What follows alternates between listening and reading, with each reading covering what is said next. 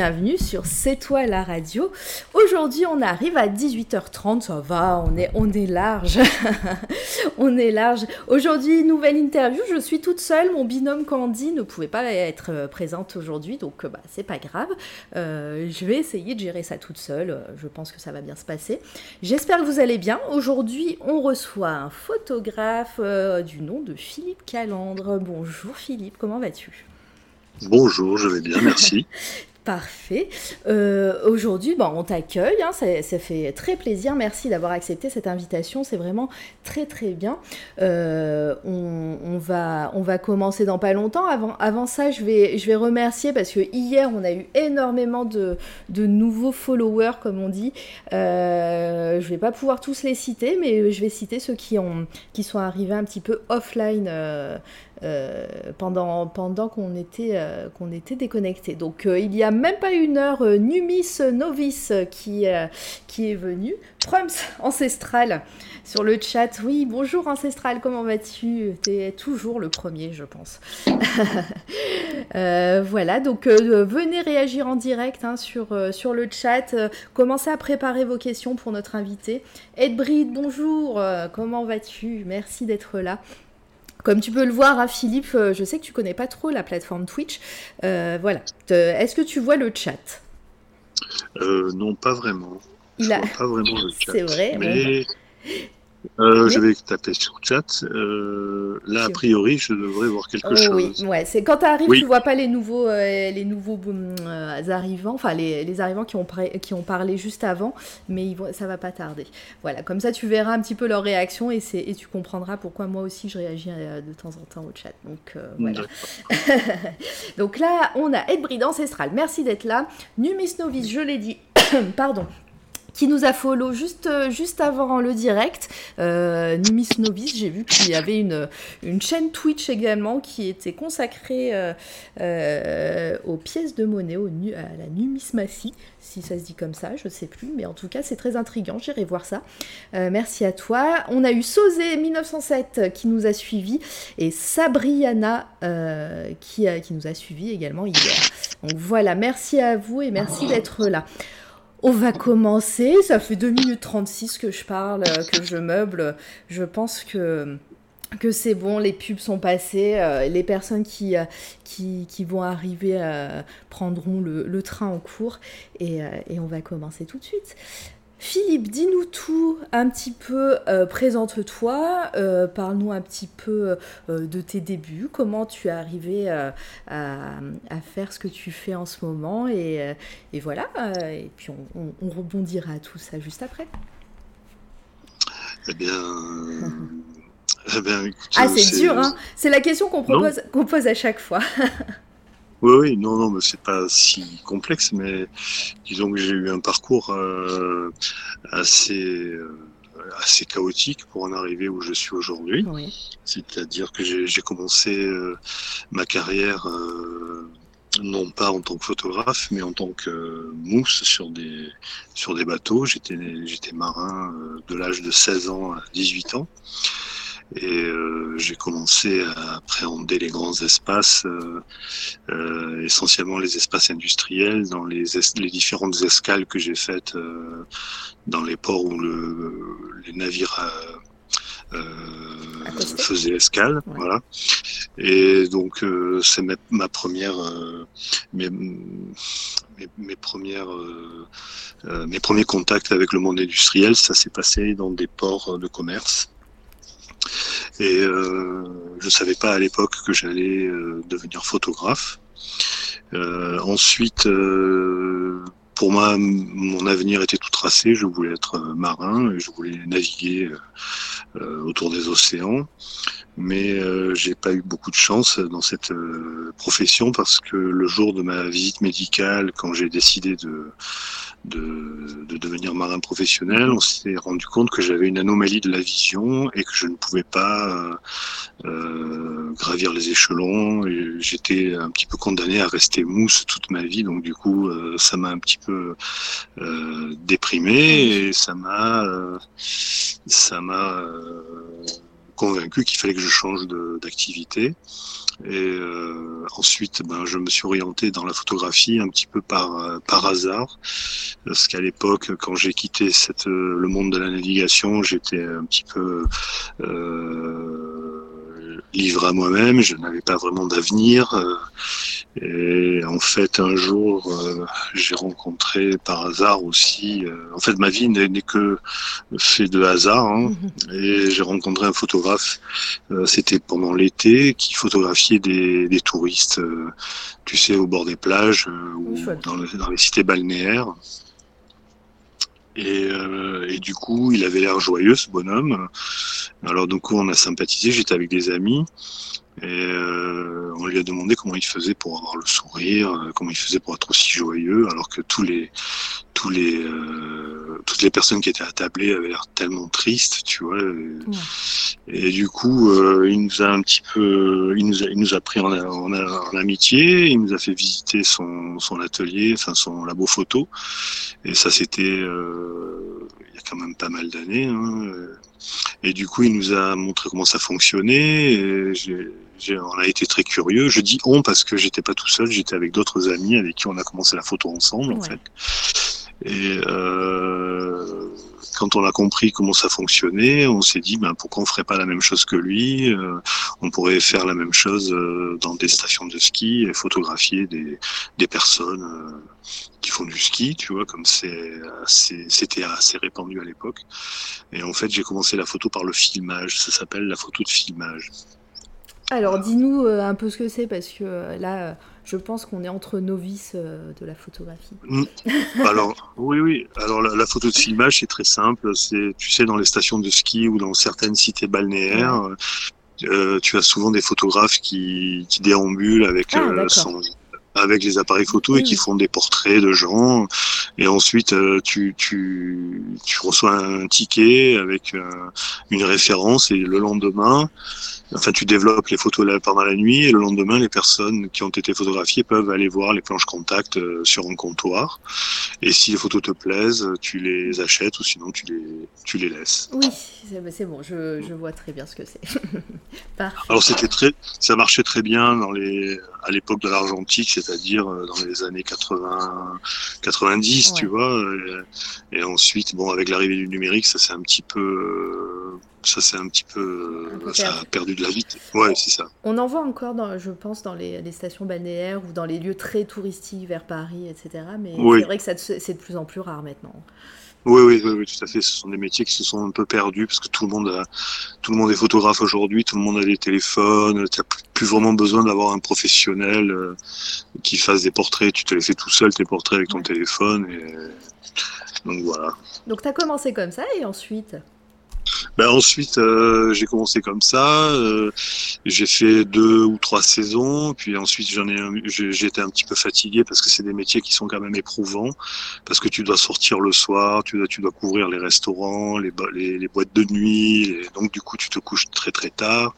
Ensuite, tu dois faire le laboratoire, tu dois développer les photos. Enfin, tu fais pas ça tout seul, mais tu, tu, tu es toujours en décalé par rapport. Euh, tu as toujours un jet lag, tu vois, tu te couches très tard, tu dois te lever très tôt, enfin donc du coup c'est c'est quand même assez éprouvant. Et puis c'est des métiers un peu de, de nomade, tu vois, tu vas de station de station de ski, après tu l'été tu dois aller euh, au bord de la plage, donc tu dois remettre euh, un comptoir, euh, un nouveau comptoir. Enfin c'est c'est des métiers qui sont assez aléatoires.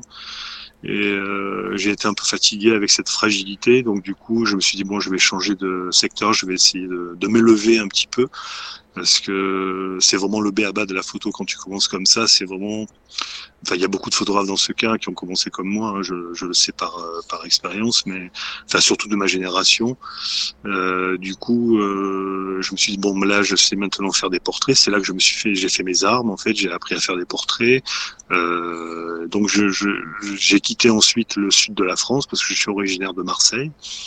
Et euh, évidemment, comme tout Marseillais qui se respecte Mhm. euh, et qui a un peu d'ambition, je suis allé à Paris pour euh, essayer de vivre de la photo. Et là, j'ai pu mettre mon expérience à, à exécution dans la presse, dans la photo de mode, et tout ce qui concernait le portrait en photographie, quoi. Voilà. Très bien. Et donc, euh, est-ce que toi, euh, tu travailles toujours en, en argentique ou tu fais du numérique maintenant? Eh bien, euh, en fait, euh, c'est une bonne question. Euh, j'ai mis très très longtemps avant de me de me convertir au, au numérique parce que j'étais quand même, je fais quand même partie d'une génération où l'argentique a une place très importante. Euh, D'autant plus que je suis très attaché à, une, à la culture cinématographique, Ouais. euh, surtout le cinéma italien. Euh, que je t'ai sûrement cité au préalable. Oui. Donc voilà, le cinéma d'Antonioni, le cinéma de Comencini, enfin tous ces, ces réalisateurs qui utilisaient des, le- la pellicule. Et du coup, j'ai une, at- une, euh, une- un attachement particulier pour le, le grain photographique Mhm. et donc la chimie qui va avec et qui fait, qui crée cette poésie que tu as dans ce cinéma euh, très particulier. hein, c'est un cinéma très photographique, hein, mais, enfin très graphique dans, dans tous les Oui. cas. Et, euh, et c'est clair que rien que sans, sans mettre de son ou même juste en faisant une capture d'écran sur une image, tu sais tout de suite si c'est euh, que c'est un, un film italien. Donc Voilà, c'est années 60. euh. Oui, Euh, oui, oui, exactement. Alors, juste avant que tu continues, il y a Edbrid qui te pose une question euh, par rapport à ton, euh, à ton début de carrière. Du coup, à Paris, tu allais au culot dans les boîtes pour être pris?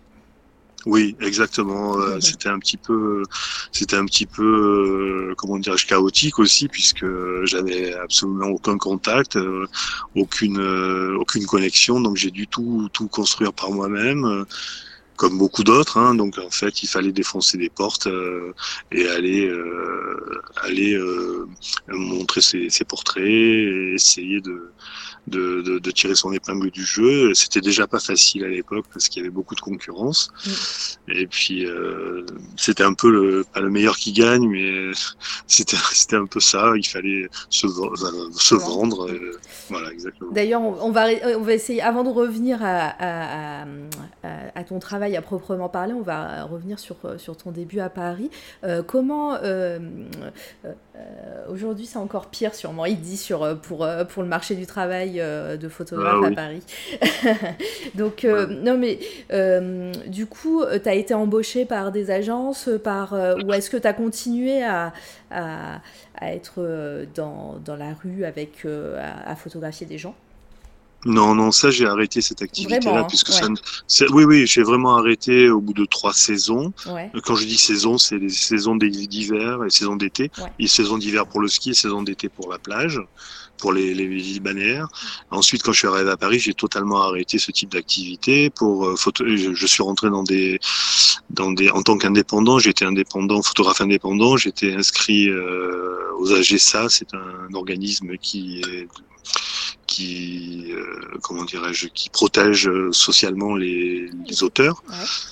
Et euh, du coup, j'allais voir les rédactions de magazines. euh, j'ai travaillé pour différents magazines comme euh, Télérama, Première. euh, tu vois, tu, enfin, il y avait des groupes, tu sais, comme le groupe Ouais. Hachette, par exemple, où tu rentrais dans le building et puis ensuite tu tapais à toutes les portes de Mhm. toutes les rédactions et tu avais plusieurs magazines euh, dans lesquels tu allais dire bonjour à la rédaction.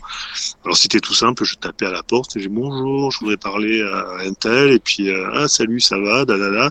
Ah ben tiens, j'ai un portrait pour toi. Enfin, j'a- j'allais euh, faire un peu, euh, j'allais quémander mon, mon ma photo, tu vois, un Ouais. petit peu comme ça, sympathiquement évidemment. Voilà. Non, mais c'est vrai en plus. Alors, je euh, j'ai pas demandé, mais c'était dans les années. euh, Dans euh, à quel moment euh, Dans les années 80-90 Ouais, nos quatre, ça 90. c'était entre 90 2000. euh, 90-2000, ok. ouais, c'est ça. Euh, Euh, jusqu'en 2000, ouais. D'accord, donc euh, oui, là, là maintenant en 2020, j'imagine que c'est différent. C'est peut-être un peu plus dur de, de- de- d'entrer dans un, bâtiment pour taper, taper aux portes et, et montrer Ah bah son oui. travail quand tu es photographe. euh. Le monde, oui, oui, le monde a exactement. oui. Mm, mm. Le monde a changé. Ça c'est euh, déjà la presse, ça va pas très bien. euh, donc du coup, tu le monde s'est renfermé. Alors du coup, il y a, il y a beaucoup moins de, c'est beaucoup moins bien payé. Du coup, euh, c'est assez complexe. Ah bon, j'imagine qu'il y a qu'il y a de, de, jeunes artistes qui ont qui ont la, la hargne et qui ont envie d'y arriver, mais c'est vrai qu'il faut déployer une énergie redoutable pour pouvoir survivre aujourd'hui. Oui, c'est vrai. Bah, c'est ça. Et puis il y a les réseaux sociaux, tout ça. Enfin, maintenant, c'est oui. euh, vraiment le. Je pense que euh, Ed Breed peut te poser ces questions parce que parce qu'il est photographe, je crois. Euh, et donc euh, voilà, je, je, pense que voilà, avec les réseaux sociaux, avec euh, euh tout, toutes ces plateformes qui arrivent, et, et, etc. le métier de photographe est aussi en train de changer. Après, peut-être que ah. toi, euh, à ce niveau-là, tu as moins, as moins le pied dedans, mais, euh, mais je me demande, ouais, ça, ça a dû changer là. Oui, oui, complètement. Euh, je te rassure, j'ai dû aussi m'adapter aux réseaux sociaux, hein, comme tout le monde. Sinon, si tu t'adaptes pas, tu disparais euh, et ça va très très vite. Hein, ta disparition, elle, elle, met beaucoup moins de temps que ton apparition. Hein. Ouais. Alors du coup, tu es obligé de t'instagrammer, euh, de te mettre sur des, des réseaux où tes images circulent et, et du coup, euh, plus tu as de présence sur les réseaux sociaux et, et plus tu as une potentialité de d'exister. quoi. Ouais, et euh, ouais mais c'est sûr. Euh, bon, bah, on va revenir à, ton travail. Donc, comment es-tu arrivé à, au, euh, au, style que tu as maintenant? J'imagine que c'est tout un processus aussi. Oui, c'est tout un processus bah, qui m'a un petit peu échappé aussi parce que ça commence à faire pas mal d'années que que je pratique la photographie et euh, en fait, euh, si je peux comparer la photographie avec la, la cuisine, c'est parce que j'ai trouvé une recette. Et cette recette, euh, j'ai mis à peu près une vingtaine d'années avant de la trouver. Et tout ça, c'est construit naturellement dans le sens où euh, j'ai suivi l'évolution de la technologie, euh, j'ai suivi aussi l'évolution de ma sensibilité, et euh, au fil des années, j'ai je me suis toujours battu pour savoir à peu près ce que je voulais vraiment et ce que je ne voulais pas. Donc du coup, euh, je suis arrivé à l'architecture euh, par euh, désir, de, par pur désir, même si je ne l'avais pas du tout appréhendé. C'est l'architecture qui s'est imposée à moi, et c'est pas moi qui suis allé vers l'architecture, c'est elle qui est venue à moi. Et du coup, je me suis rendu compte que je n'avais aucun, je n'aimais, je ne, je n'aimais pas vraiment faire de portraits. Euh, que j'avais essayé un peu tous les styles euh, dans différents secteurs parce que c'est très sectorisé la photographie. Tu as la photo de portrait, la photo de reportage, la photo euh, euh, de mode, la photo de d'architecture, la photo et du coup, euh, en fait, je me suis plutôt orienté vers la photo dite artistique. Enfin, c'est c'est un bien grand mot, c'est-à-dire c'est une c'est la photographie où tu n'as pas vraiment de commanditaire et c'est toi qui es ton propre chef dans dans dans le sujet que tu décides d'exploiter, enfin de couvrir, je dirais. Et, euh, et, moi, je me suis sensiblement glissé dans l'architecture euh, en me laissant aller à mes, à mes, euh, à mes, à mes désirs profonds, en fait. Et euh, en plus, c'est pas n'importe quelle architecture, c'est très industriel, comme tu le disais euh, avant, euh, c'est urbain. Euh, Est-ce que c'est l'architecture que tu aimes ou, euh, alors, pareil, c'est venu suite à un processus où tu as testé plusieurs choses, etc. Eh bien, en fait, euh, l'architecture industrielle est arrivée à moi euh, très jeune, comme je te le disais ouais. Euh, tout à l'heure. Euh, sur, j'ai découvert cette architecture dans les, les ports de commerce, où, où souvent les bateaux faisaient escale et puis on restait des, des semaines à quai. Et donc, je, je, je, errais un petit peu dans tous ces, dans tous ces espaces, dans ces espaces intermédiaires, si je puis dire, mm -hmm. puisque ce sont des espaces qui sont dédiés au transport de marchandises. Donc, ça m'avait beaucoup influencé et euh, ensuite j'ai euh, j'ai ensuite je me suis un petit peu cultivé parce qu'il faut dire aussi que j'ai pas fait d'études, donc du coup je suis arrivé dans le monde de la photographie sans avoir de bagage véritable, sans avoir de diplôme et sans avoir étudié non plus l'histoire de la photographie. Donc j'ai dû aussi me mettre à étudier euh, la photographie de ses débuts jusqu'à jusqu'à nos jours. Et je me suis, j'ai découvert des artistes allemands que que l'on connaît, qui sont euh, Bernd et Hilda euh, Becher, qui sont des photographes allemands. C'est un couple qui avait aussi photographié des, des silos euh, aux États-Unis et qui avait en fait découvert, mis en lumière un petit peu l'architecture industrielle qui était un peu décriée. Et ils ont réussi à élever l'architecture industrielle au rang de, au rang de l'architecture euh, patrimonial, quoi, tu vois. Et, euh, et, du coup, en découvrant ces artistes-là, ça m'a ça m'a beaucoup influencé. Euh, ensuite, il y a eu l'arrivée du numérique euh, qui m'a ouvert aussi de mon champ de vision. C'est-à-dire qu'avant l'arrivée du numérique, j'étais quand même assez coincé. Je ne pouvais faire que des images euh, sans trop les, les manipuler. Enfin, du, du moins, en laboratoire, tu as des possibilités, mais qui sont très très restreintes. Et avec l'arrivée du numérique, j'ai vraiment, pu euh, m'amuser à, découper euh, des architectures industrielles pour en fabriquer d'autres. Voilà, c'est un petit peu comme ça que je suis arrivé. C'est en m'amusant en fait que j'ai découvert euh, l'ouverture qu'offrait le numérique euh, dans le, champ photographique. Mm, tout à fait. Euh, il y a Ed Breed qui, dit réussir à faire cette photo-là sans là et ce rendu sans études, c'est beau. Voilà. Comme il te, ah, merci, un merci. compliment. Euh, donc ouais, tu, euh, on va on va parler de, de tes photos à proprement parler. Euh, justement, tout, moi ça me fait beaucoup penser. Alors quand on parle d'architecture, je suis vraiment très novice, mais mais j'ai visité le Havre il y a quelques temps et moi ça me fait beaucoup penser à Gustave Perret. Donc est-ce que c'est un nom qui te, que tu connais déjà, euh, que tu as déjà, euh, qui t'inspire un petit peu euh, dans ton travail ou c'est vraiment du hasard et c'est moi qui me fais ça dans ma tête. Non, non, non, c'est bien vu. Hein, bravo, félicitations. Euh, c'est pas, évident de, pas évident de faire le lien.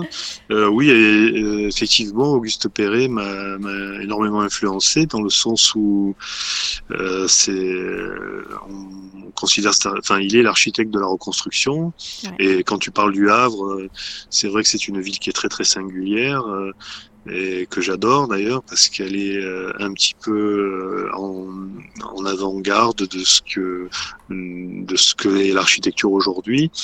Euh, il fallait à l'époque, à l'époque d'Auguste Perret, il fallait absolument, enfin la ville du Havre avait été, avait été rasée par les bombardements et, et, il fallait reloger des, des, des quantités euh, de, de, population euh, euh de façon très urgente et, et du coup on avait fait appel à Auguste Perret pour pouvoir loger les, les personnes décemment. Et du coup, euh, il a inventé, euh, euh, comment dirais-je, l'appartement clé en main avec tout le mobilier euh, intégré. Il s'était associé avec des, avec des designers et du coup, euh, tu avais un appartement témoin et, il a dû reconstruire toute la ville euh, suivant cet appartement témoin. Donc tout, tout le monde, bon, il y avait une, certaine logique sérielle dans, dans, dans ses constructions, mais c'était très très en avance pour l'époque. Et, et, du coup, ça a donné une architecture très singulière et à dimension humaine, parce que les appartements sont quand même assez grands, lumineux, et c'est très, bien, très bien agencé. Et du coup, c'est vrai que c'était, c'était, je suis assez admiratif de, de ce type de, de construction. Oui. Non, mais c'est, euh, on, sent, bien ça. Euh, je vous montre à, l'écran pour les personnes dans le chat hein, euh, euh, des exemples de Gustave Perret. On voit le monsieur euh, aussi à l'écran. N'hésitez pas hein, vraiment dans le chat si vous avez des questions. voilà, je suis toute seule aujourd'hui. moi, je ne vais pas penser à tout. Donc voilà, n'hésitez pas à, parler, enfin à parler, pardon, à, écrire vos questions et, je les relayerai sans problème. on, va, commencer, on va parler par exemple de, la photo qui est à l'écran, qui va peut-être apparaître dans ton écran bientôt. on veut, à proprement parler, euh, euh, quelle, est la partie, alors sans dévoiler les secrets vraiment de fabrication si tu ne le souhaites pas, mais quelles sont les parties que tu photographies et les parties que tu retravailles après? Sachant que le bâtiment là, j'imagine qu'il n'existe pas. Euh, alors, euh, bah, les parties. En fait, euh, l'inspiration vient en fonction de bah, des archives que j'ai photographiées. Du coup, je peux très bien me balader dans une ville et, et je, je, me laisse un petit peu aller au hasard au hasard des rues et je tourne à droite, à gauche, je, je marche comme ça et puis je découvre l'architecture. Et ensuite, j'emmagasine dans mes archives euh, tout ce que j'ai photographié. Et, évidemment, je, je, photographie des bâtiments qui m'intéressent. Et ensuite, je, je, rentre dans mon, je retourne dans mon atelier. Ce n'est que là que je commence à concevoir des, des assemblages. Alors, Parfois, je peux commencer à dessiner des formes. Et ensuite, je découpe, euh, je retourne dans mes archives et je fais du découpage et je recompose une nouvelle architecture à base de matières que j'ai photographiées dans la ville. D'accord, donc euh, euh, il y a une grande partie où tu, tu dessines euh, quelle, est à peu près cette partie enfin, où, tu, où tu te mets à ton bureau et tu, tu griffonnes des bâtiments, etc. Tu, tu penses que c'est une, grosse partie de ton travail, ça, la version papier d'abord? Ben, sans plus en fait, elle est pas si énorme, mais disons qu'elle me permet d'avoir un chemin de fer et de pouvoir euh, fantasmer une forme ou un volume euh, avant que je m'attaque à, à, la construction euh, sur mon ordinateur. Ouais. Donc ça me, je me fais un petit, un petit chemin de fer et je, je rêve d'une forme. Je me dis tiens, j'aimerais bien partir dans cette direction. Euh, et puis je, et puis je, je, je, griffonne un petit bout de papier. Parfois je scanne ce bout de papier et ensuite je pars de ce scan pour euh, organiser mon photomontage. Et parfois je m'en sers juste de, ben de, de bloc-notes. Quoi. C'est, c'est assez variable. J'ai pas de j'ai pas de rituel en fait. D'accord. Euh, par rapport à, à, ce que tu disais au, début, où tu, euh, où tu disais que tu étais d'abord en, argentique et ensuite bah, tu as, suivi le mouvement et tu as euh, évolué, entre guillemets, hein, c'est peut-être pas le bon mot, mais tu es passé. oui, c'est bon, c'est un bon évolution. mot. D'accord. au numérique, est-ce que dans ton travail, il t'arrive parfois de, de mélanger un petit peu ton, ton travail, un travail argentique et, et, et le travail numérique ou, ou pas du tout? Parce que, bah, je, pardon, je dis ça parce que euh, sur tes photos, on, retrouve un, grain un peu euh, vintage, hein, euh, c'est un, petit, un petit grain, et je me suis toujours demandé s'il n'y avait pas un petit côté argentique des fois. Ben, c'est une bonne question, et du coup, là, je vais te révéler un secret de fabrication. Alors, oh. J'espère que que, que ma recette euh, trouvera d'autres adeptes, du coup, euh, parce que je suis assez partageur, donc du coup, euh, si évidemment certaines de mes images plaisent à, tes auditeurs, ben, ça, je serais ravi. Alors du coup, oui, effectivement, je n'ai pas voulu passer directement au numérique quand le numérique est arrivé, donc j'étais un peu suspicieux de de cette euh, des nouvelles technologies. Tu sais, on est toujours un peu craintif quand mhm. quelque chose de nouveau arrive, on a un petit peu peur. C'est un peu le principe. Alors du coup, euh, j'ai attendu, j'ai un petit peu attendu, et puis je me suis dit plutôt que de me le jeter à corps perdu dans le numérique, je vais plutôt euh, être reconnaissant de ce que m'a apporté le, le, monde argentique et je vais mélanger ces deux univers. Et c'est donc en, en conservant donc la pellicule. Je, travaille toujours aujourd'hui euh, avec une avec la pellicule.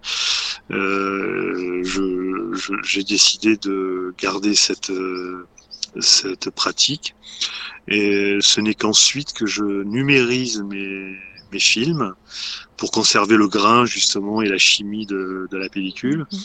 Et ensuite, je numérise donc euh, mes, mes films et je commence mon, mon photomontage euh, numérique à base de scan de mes films numériques, de mes films argentiques. Et c'est ce qui donne ce côté un petit peu poétique dans mes images. C'est justement le grain qui fait partie du monde euh, argentique. oui, euh, bah voilà, on a, eu, on a eu un petit secret, donc euh, il, y a, il y a les deux techniques. Ancestral qui te pose une question très peu ou pas de couleur, toujours des tons gris, c'est pour coller à cette idée de l'industriel? Oui, et puis c'est aussi pour accentuer le côté suranné, mm. parce que ce que j'aime bien dans mes dans dans ma photographie, enfin dans, dans ma pratique photographique, c'est de de, de perdre un petit peu les de, de perdre un petit peu les repères. C'est-à-dire que je ne veux pas euh, je ne veux pas que l'on puisse situer l'image dans une date ni dans un lieu précis. Alors du coup, je, je, je, je, je me je m'entraîne régulièrement à faire en sorte que les images soient suspendues dans un espace-temps. Et du coup le, les couleurs passées euh, donnent un petit peu l'idée d'un monde suranné. Et ça ça me convient très bien.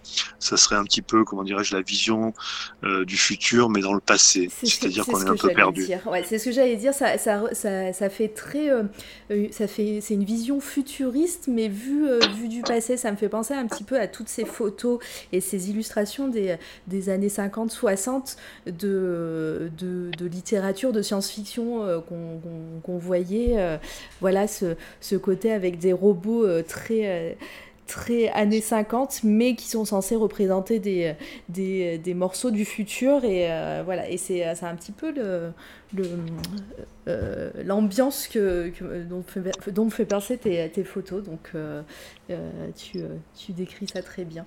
alors, je vais donner encore une fois mes, mes, mes, les noms que j'ai en voyant tes photos. Après, on parlera de tes sources, hein, sans problème, tout ce que tu m'as envoyé. Euh, mais quand je vois tes photos, ces bâtiments un petit peu infinis, avec on ne sait pas trop où ils commencent, où est-ce qu'ils se terminent. Euh, d'ailleurs, ça m'a étonné que tu ne m'aies pas envoyé euh, ce nom dans, dans, ton mail quand on a préparé l'émission.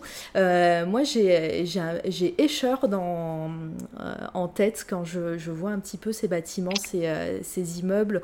Moritz Cornelis Escher. J'ai dû, dû, noter le, le, nom entier. Je connaissais le, le, le, nom de famille, mais le prénom. Euh, j'ai dû le noter.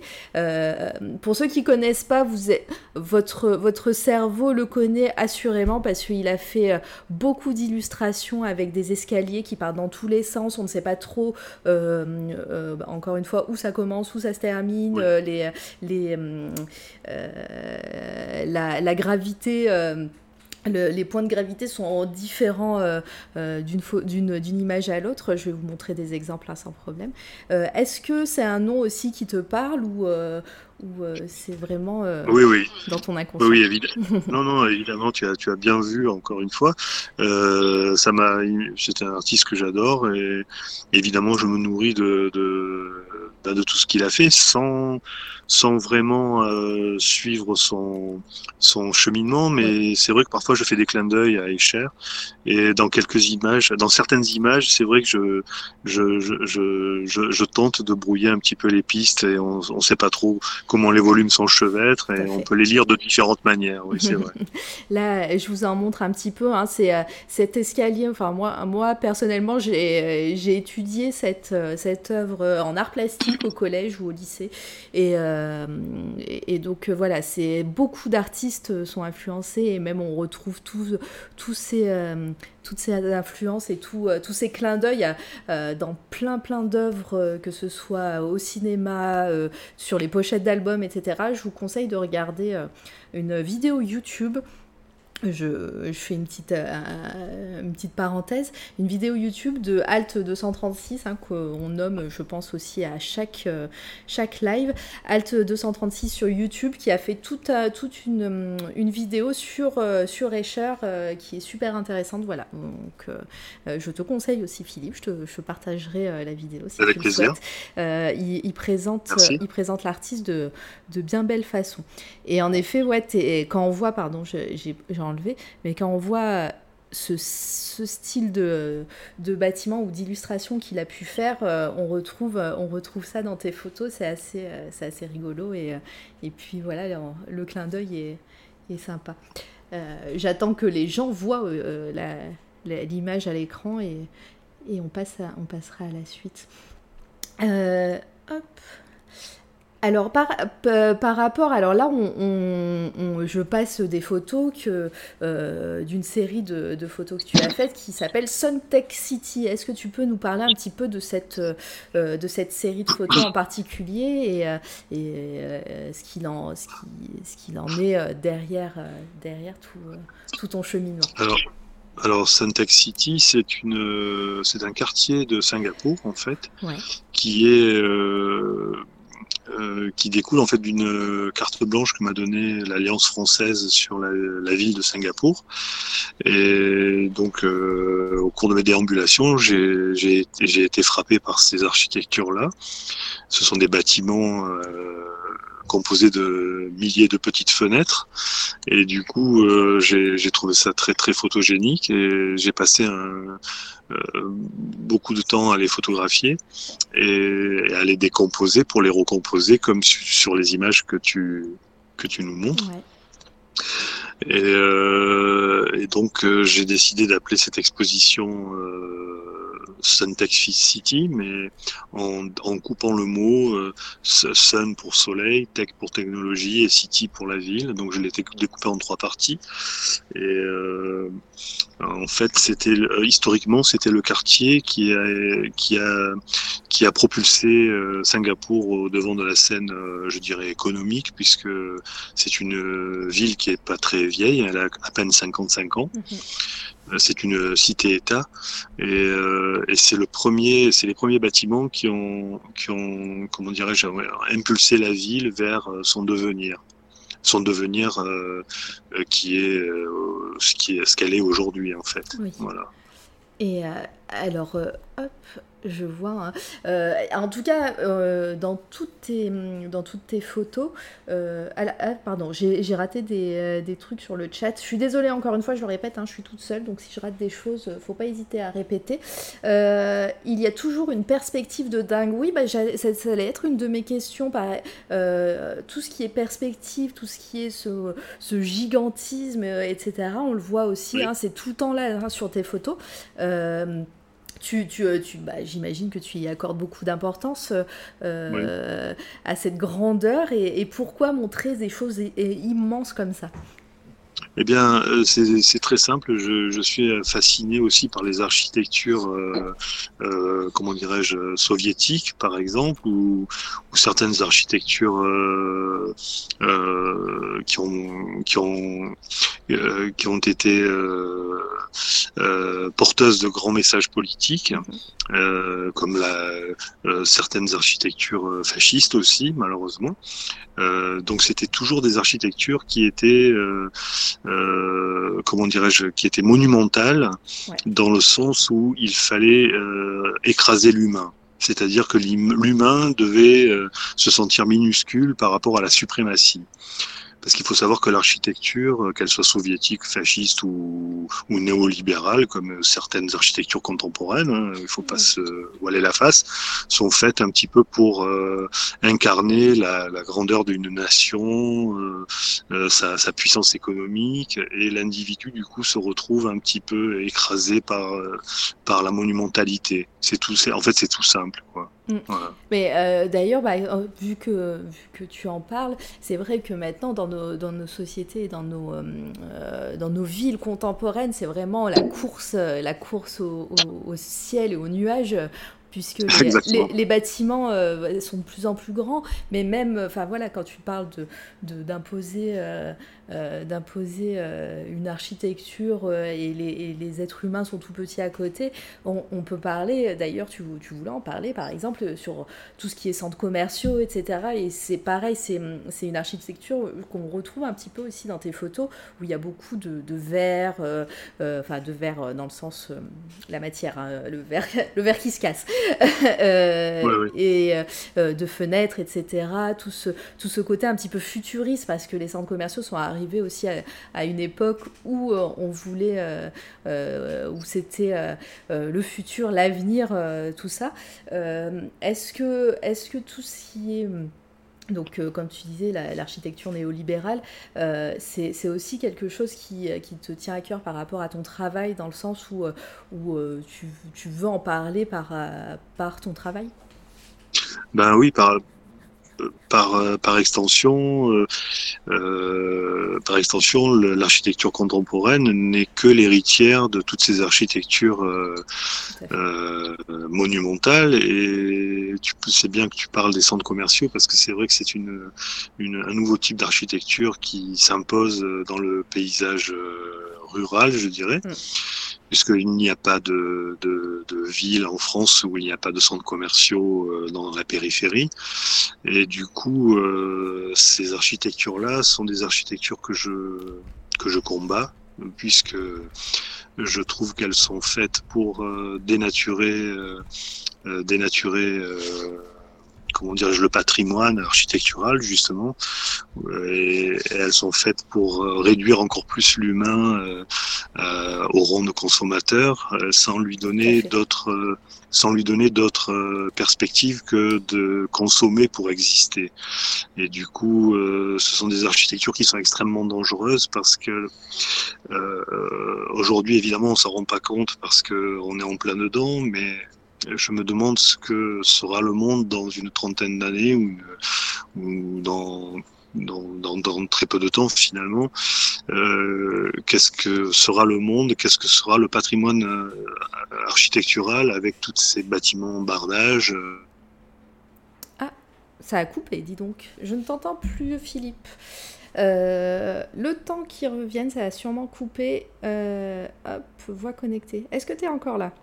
Bon, bah c'est pas grave. Je vais en profiter pour dire euh, bonjour à Numis Novice. Oui, euh, c'est gentil de passer euh, et de nous avoir suivis. Je te le dis de vive voix. Je l'ai dit en début de live, tu nous as peut-être pas entendu. voilà, bah tu, es venu voir ce qu'on fait sur cette chaîne. Et bah là, aujourd'hui, on interview un artiste, un artiste photographe, Philippe Caland, qui vient de bugger en direct. Donc il faut que je meuble. c'est pas grave, au pire, il va arriver un peu plus tard. C'est arrivé aussi hier. et donc, bah, dans la chaîne, on essaye soit on essaye de parler d'art, vas-y, je vais te mettre le point d'exclamation, c'est toi la radio, hop, ça arrive. Et euh, on essaye de parler d'art, des artistes, euh, de nos coups de cœur en général, que ce soit tout art confondu. Donc en fait, c'est un peu un prétexte de parler d'art pour pouvoir parler de tous les arts. On parle de photos, de euh, bah, d'architecture. Là, en ce moment, tout de suite, aujourd'hui, on parle de jeux vidéo, de d'illustration, etc. Donc on, fait ça à peu près toutes les semaines quand on peut. Donc quand on a des artistes à, à découvrir. Hello Miaou, euh, comment vas-tu? Euh, merci de passer. Vous arrives juste au moment où ça bug, donc je meuble. Euh, voilà, donc c'est toi la radio. Je t'invite à nous suivre, mais j'ai vu que tu nous as que tu nous as suivi tout à l'heure sur Instagram. Donc voilà, merci à toi. oh, pourquoi ça ne va pas? Que se passe-t-il? Profites-en tant que, tant que notre invité n'est pas là. Après, je devrais euh, lui parler. Euh, et eh ben, ça bug. Je vais lui envoyer un petit message. Ah, je pense qu'il est là. Oui, allô?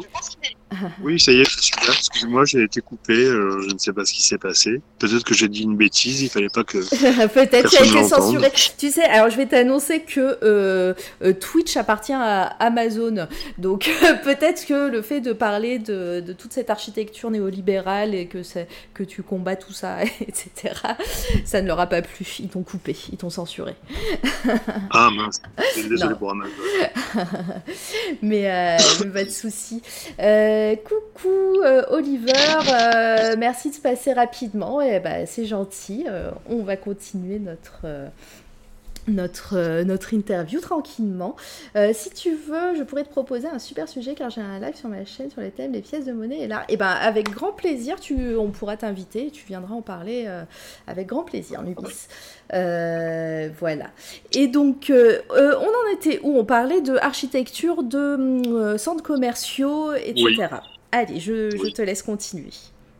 Eh bien, écoute, je ne sais pas si, où je me suis arrêté, mais ce que je disais, que c'était une architecture qui était quand même assez dangereuse pour, euh, pour, le, pour, le, le, paysage architectural de, des pays, enfin de, tous les pays euh, qui se mettent à, à, développer ce type de, de, marchandise, de, marchandisation. Et, et, du coup, euh, le, le, monde se rétrécit puisque tous les centres commerciaux se ressemblent, il n'y a aucune, euh, aucune particularité. Ce qui fait la beauté des régions euh, dans un pays, c'est sa différence de, de, de, construction, tu sais, avec des, des architectures différentes, des, des, pierres différentes, des toits différents, enfin bref.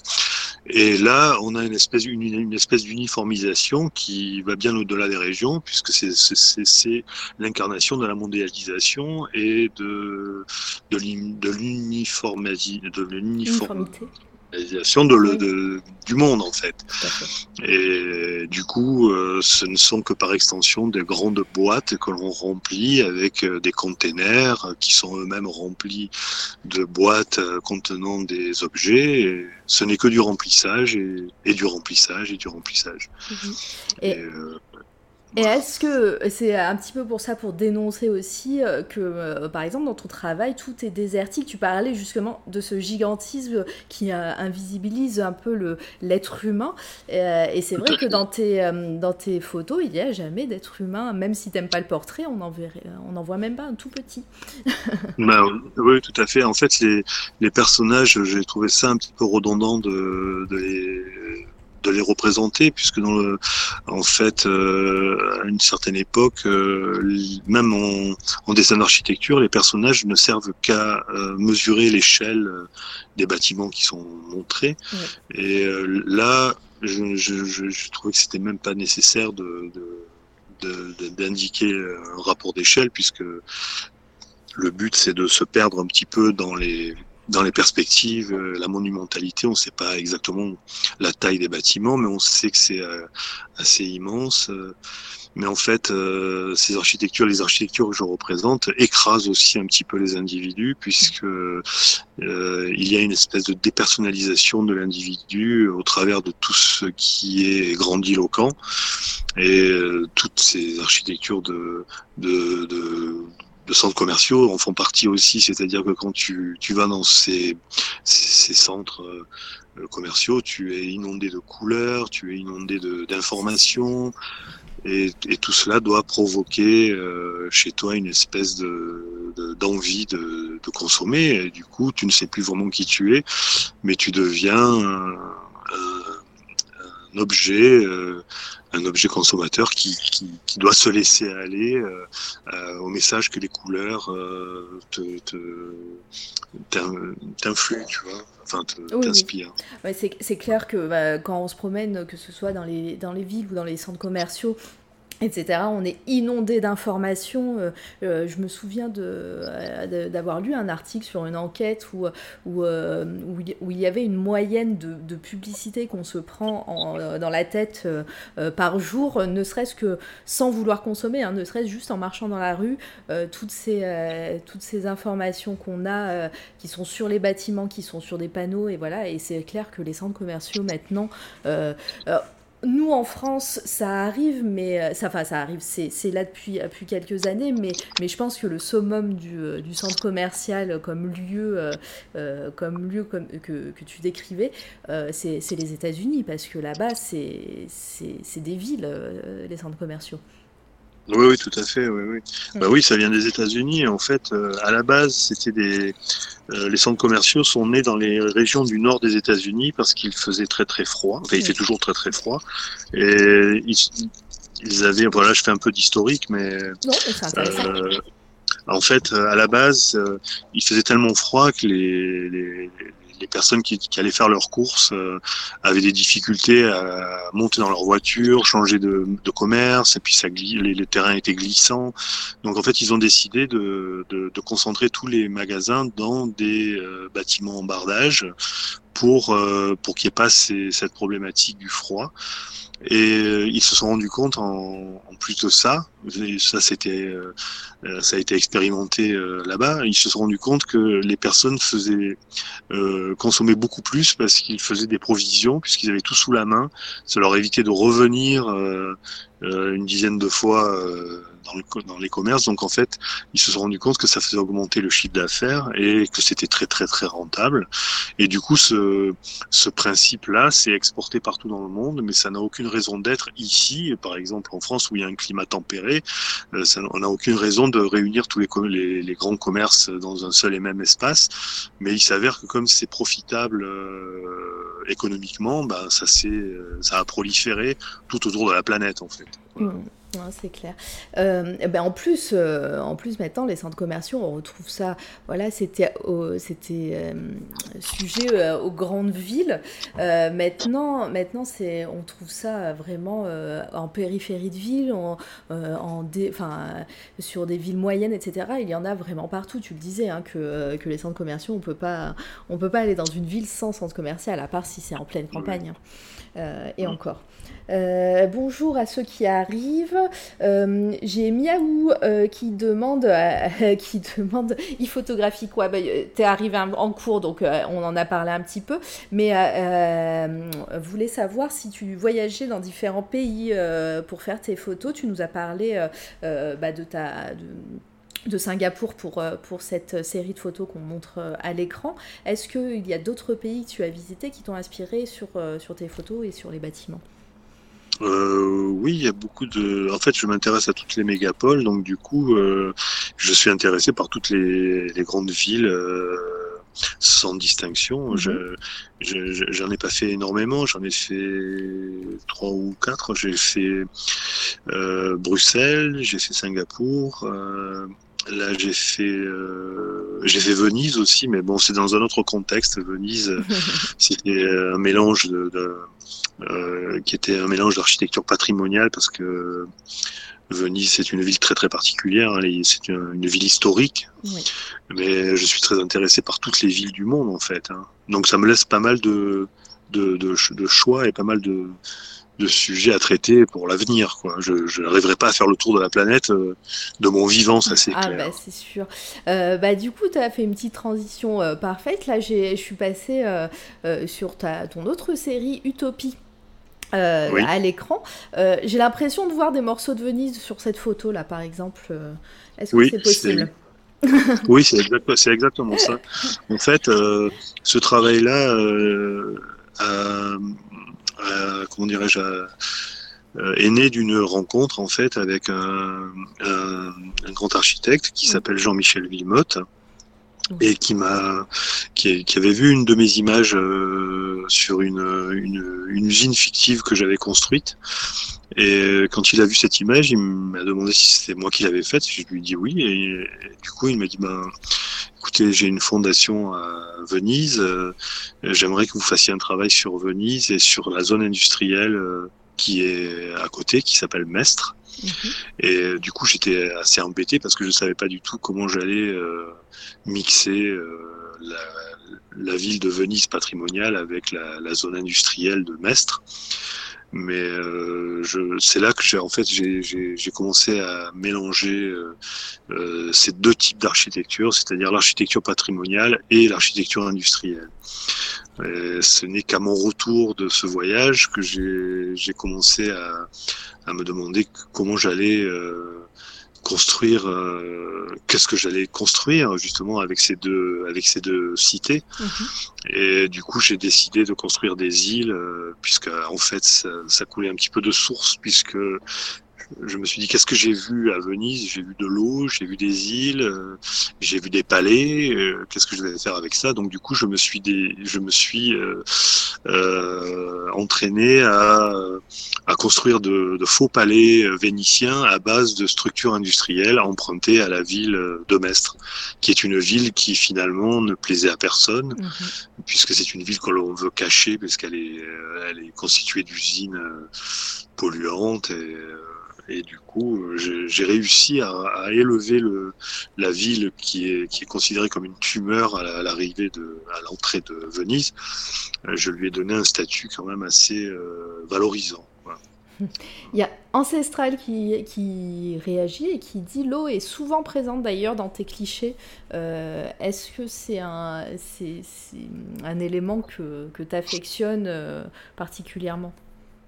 Euh, ben oui, justement, c'est ce que je disais tout à l'heure, comme j'ai commencé ma, mhm. vie sur les bateaux et j'étais entouré d'eau pendant, pendant, pendant beaucoup de, temps. Et du coup, l'eau m'inspire énormément et du coup, il y, en a, il, y en a, il y en a beaucoup dans mes images, c'est vrai. Euh, alors, euh, ah si, j'avais encore une dernière source par rapport à cette série de clichés euh, des, îles, et ça, je pense qu'on on a sûrement dû te le dire également. Est-ce qu'il y a aussi un petit hommage à, l'île aux morts Tu sais, la peinture, et bien sûr, j'ai oublié le nom en... Oui, c'est Boclin. voilà. oui. Et, oui, oui, tout à fait. Et, oui, oui. Ah mais je, ça va, j'aurais dû euh, trois références que j'ai trouvées, trois références euh, juste. Euh, non non c'est parfait, c'est exactement ça. Et, ça je l'ai fait inconsciemment, mais évidemment on peut pas aller à Venise sans faire sans faire un petit clin d'œil aussi à Bocline. Et, du coup c'est bien vu, c'est très bien vu. Alors dans ces, dans ces clichés, tu, donc tu as appelé cette série Utopie. alors c'est clairement pas euh, quand dans notre dans l'inconscient collectif quand, quand, on parle d'utopie on imagine des, des, moments enfin des endroits paradisiaques etc euh, euh, colorés enfin en tout cas dans mon inconscient à moi peut-être coloré etc là ça fait vraiment on, pareil on a dû aussi t'en parler. Nous en plus ici sur Twitch etc on a un petit côté geek jeux vidéo etc donc on, on, peut faire le lien mais moi ça me fait beaucoup penser à de l'urbex à du post-apocalyptique euh, tout, ce côté désertique, etc. Euh, alors pourquoi tu as appelé ça utopie? Bah, utopie, euh, ben, ça, aussi entre l'utopie et la dystopie, donc ça peut parfois ça peut ça peut créer un, climat d'angoisse parce qu'on voit personne, ça, on voit des, des, espaces désertés, on se demande s'il y a eu un cataclysme, une, explosion nucléaire ou, ou, toutes sortes de choses, mais finalement, je suis pas très loin de la réalité puisque je me dernièrement, on a vécu chacun un confinement et on s'est rendu compte que les, les, rues étaient vides aussi de de, de, de, enfin, de la population. La population était enfermée chez elle et du coup, euh, je me suis dit tiens, c'est étonnant, euh, la réalité rattrape mes images en fait puisque ça fait quand même euh, plus d'une quinzaine d'années que je, je, je, pratique ce type d'image, euh, euh, comment dirais-je, euh, exempte de, de, de, personnes. Et du coup, euh, là, j'étais carrément en phase avec, avec mon époque. Et est-ce que est-ce que tu as profité de ton attestation de sortie pour prendre des clichés dans la rue? Absolument pas. Non. Absolument pas. Je suis resté confiné. Je suis sorti pour aller faire des pour aller faire des courses, pour me nourrir et subvenir à mes à, tes moments. Alors, euh, juste, il y a eu un petit, euh, un petit gling. Merci Mathilde euh, pour d'avoir lancé un raid de 15 personnes. Bienvenue à vous, installez-vous. On est en train de parler avec Philippe Calandre, photographe de son état. merci encore pour ce raid, ça fait trop plaisir de voir passer ton nom ici. voilà, c'est trop cool. Merci bien. donc, on, on continue. Euh, par rapport euh, à, tes, ce que tu aimes, euh, à, toutes ces, influences, encore une fois, bah, voilà, moi, je, l'utilise à chaque fois ce mot, mais je, je n'aime pas trop influence, mais en tout cas, pour les artistes, que tu m'as donné toute une liste d'artistes qui, font, qui, par, qui te parlent et, et, dont tu aimes le travail, est-ce que tous ces artistes ont ont un, petit peu, enfin, il y a un petit peu de d'eux dans, dans, tes photos. Ah, mais, je, l'espère, parce que ce sont des les artistes que je t'ai cités, ce sont des artistes que j'admire. Du coup, euh, forcément, je me suis nourri de, de, leur, euh, de leur euh, sensibilité, de leurs travaux pour construire ce que je suis aujourd'hui. Quoi. Ouais. Hein. Bah, tu, tu m'as cité par exemple Gabriele Basilico. Là, je suis, je suis devant ses œuvres et en effet, lui photographie aussi des paysages désertiques. je ne sais pas si fait du montage un peu euh, aussi, mais je pense pas. Euh. Non, non, alors lui. Euh, hein, c'est assez. tout à fait, c'est de l'argentique, et lui, on peut le considérer comme un vrai photographe, parce que il faisait des photos. très absolument pas retouchées du coup c'était un vrai photographe mais qui a quand même beaucoup qui m'a beaucoup influencé de par sa rigueur sa rigueur de cadrage et puis surtout ses perspectives et euh, on peut dire qu'il est un peu l'héritier de, de l'école italienne. Euh, euh il a, on sent qu'il y a du piranèse dans sa culture. Euh, euh ça, c'est ce qui fait la particularité des artistes italiens, c'est qu'ils ont quand même une notion de la perspective qui est quand même exceptionnelle. Et du coup, je me suis beaucoup inspiré aussi de, bah, de, son, de son travail, euh, peut-être dans la désertion aussi, euh, parce que c'est vrai qu'il n'y a, quasiment pas de personnage dans ces images. C'est un pur et dur en architecture. Ah, tout à fait. Oui, oui on, euh, retrouve vraiment, enfin, justement, on retrouve pas les de personnes sur ces photos. tout est désertique, c'est un petit peu souvent avec de la brume, etc. Il y a aussi un, un grand travail, hein, enfin, il y a toujours un morceau de ciel, même si on voit quelque chose là, comme sur la photo que je montre là, qui est en grand.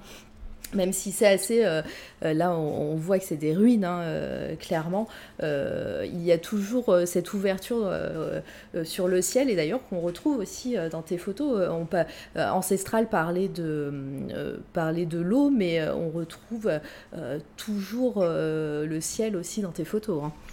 Oui, oui, c'est très important d'avoir les éléments. Ouais. c'est clair. Alors, eh ben, euh, on, en viendra sûrement après, mais euh, Miaou qui te demande euh, est-ce que tu es en galerie ou en musée, des expositions, etc. oui, là dernièrement, je, viens de rentrer dans une très bonne galerie qui, qui s'occupe bien de, mon, travail. C'est la galerie Olivier Waltman. Et, elle est située rue de Seine à Paris.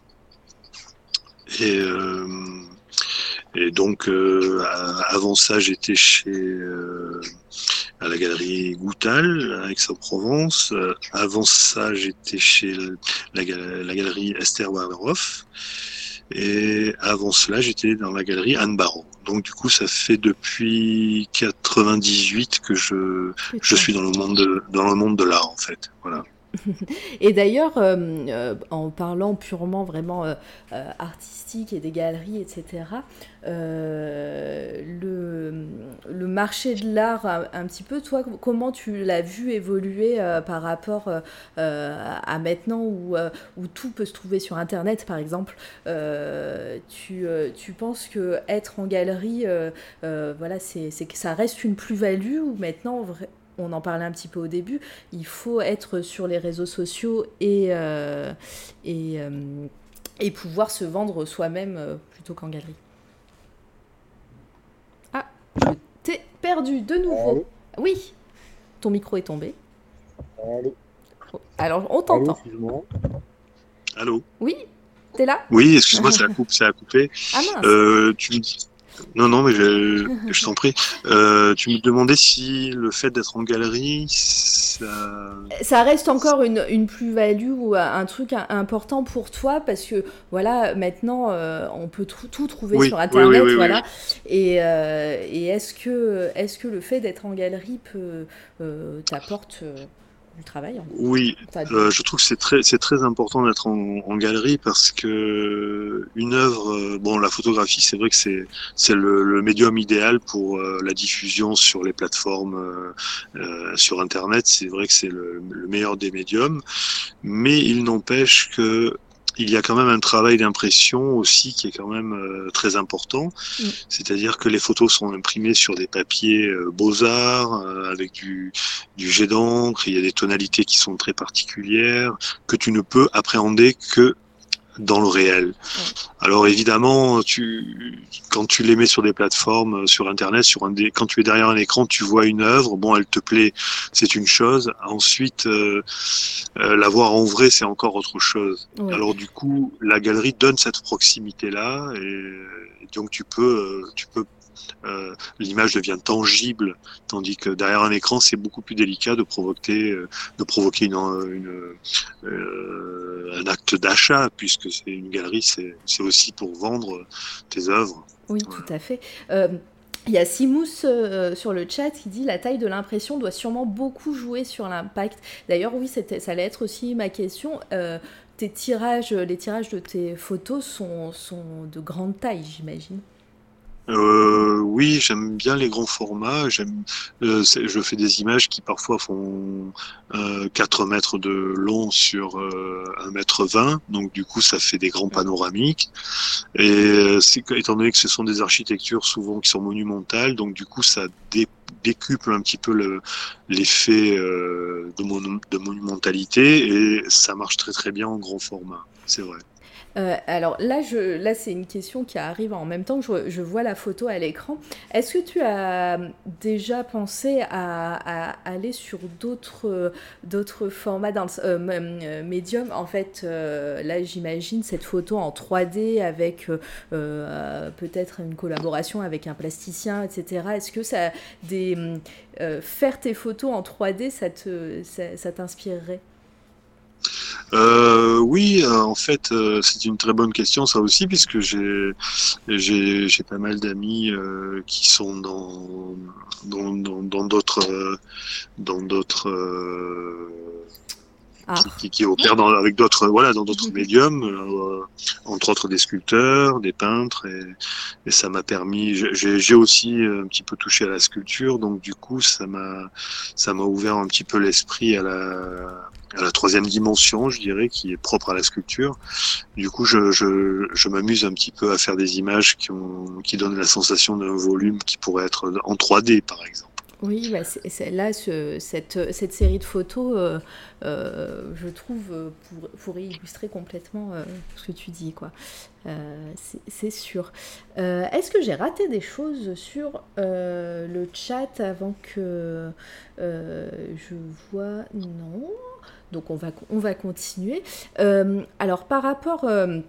Euh, par rapport à, ton travail, euh, on, parlait, est-ce qu'il y a des, sujets dont tu aimerais aborder par rapport peut-être à tout ce qui est, on voit hein, sur ton, j'en parlais tout à l'heure, ça fait très post-apocalyptique, très désertique, etc.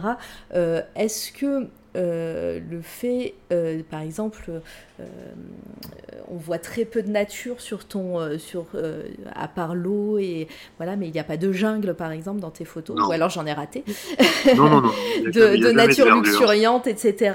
moi, ça me fait, ça, je pense que peut-être aussi d'autres dans le chat ont, eu cette euh, réflexion, mais, euh, mais je me dis que c'est très, euh, très le miroir de ce qu'on peut voir maintenant, vu toute cette industrialisation, le réchauffement climatique, etc. Est-ce que c'est un petit peu ce que tu penses que le futur pourrait être?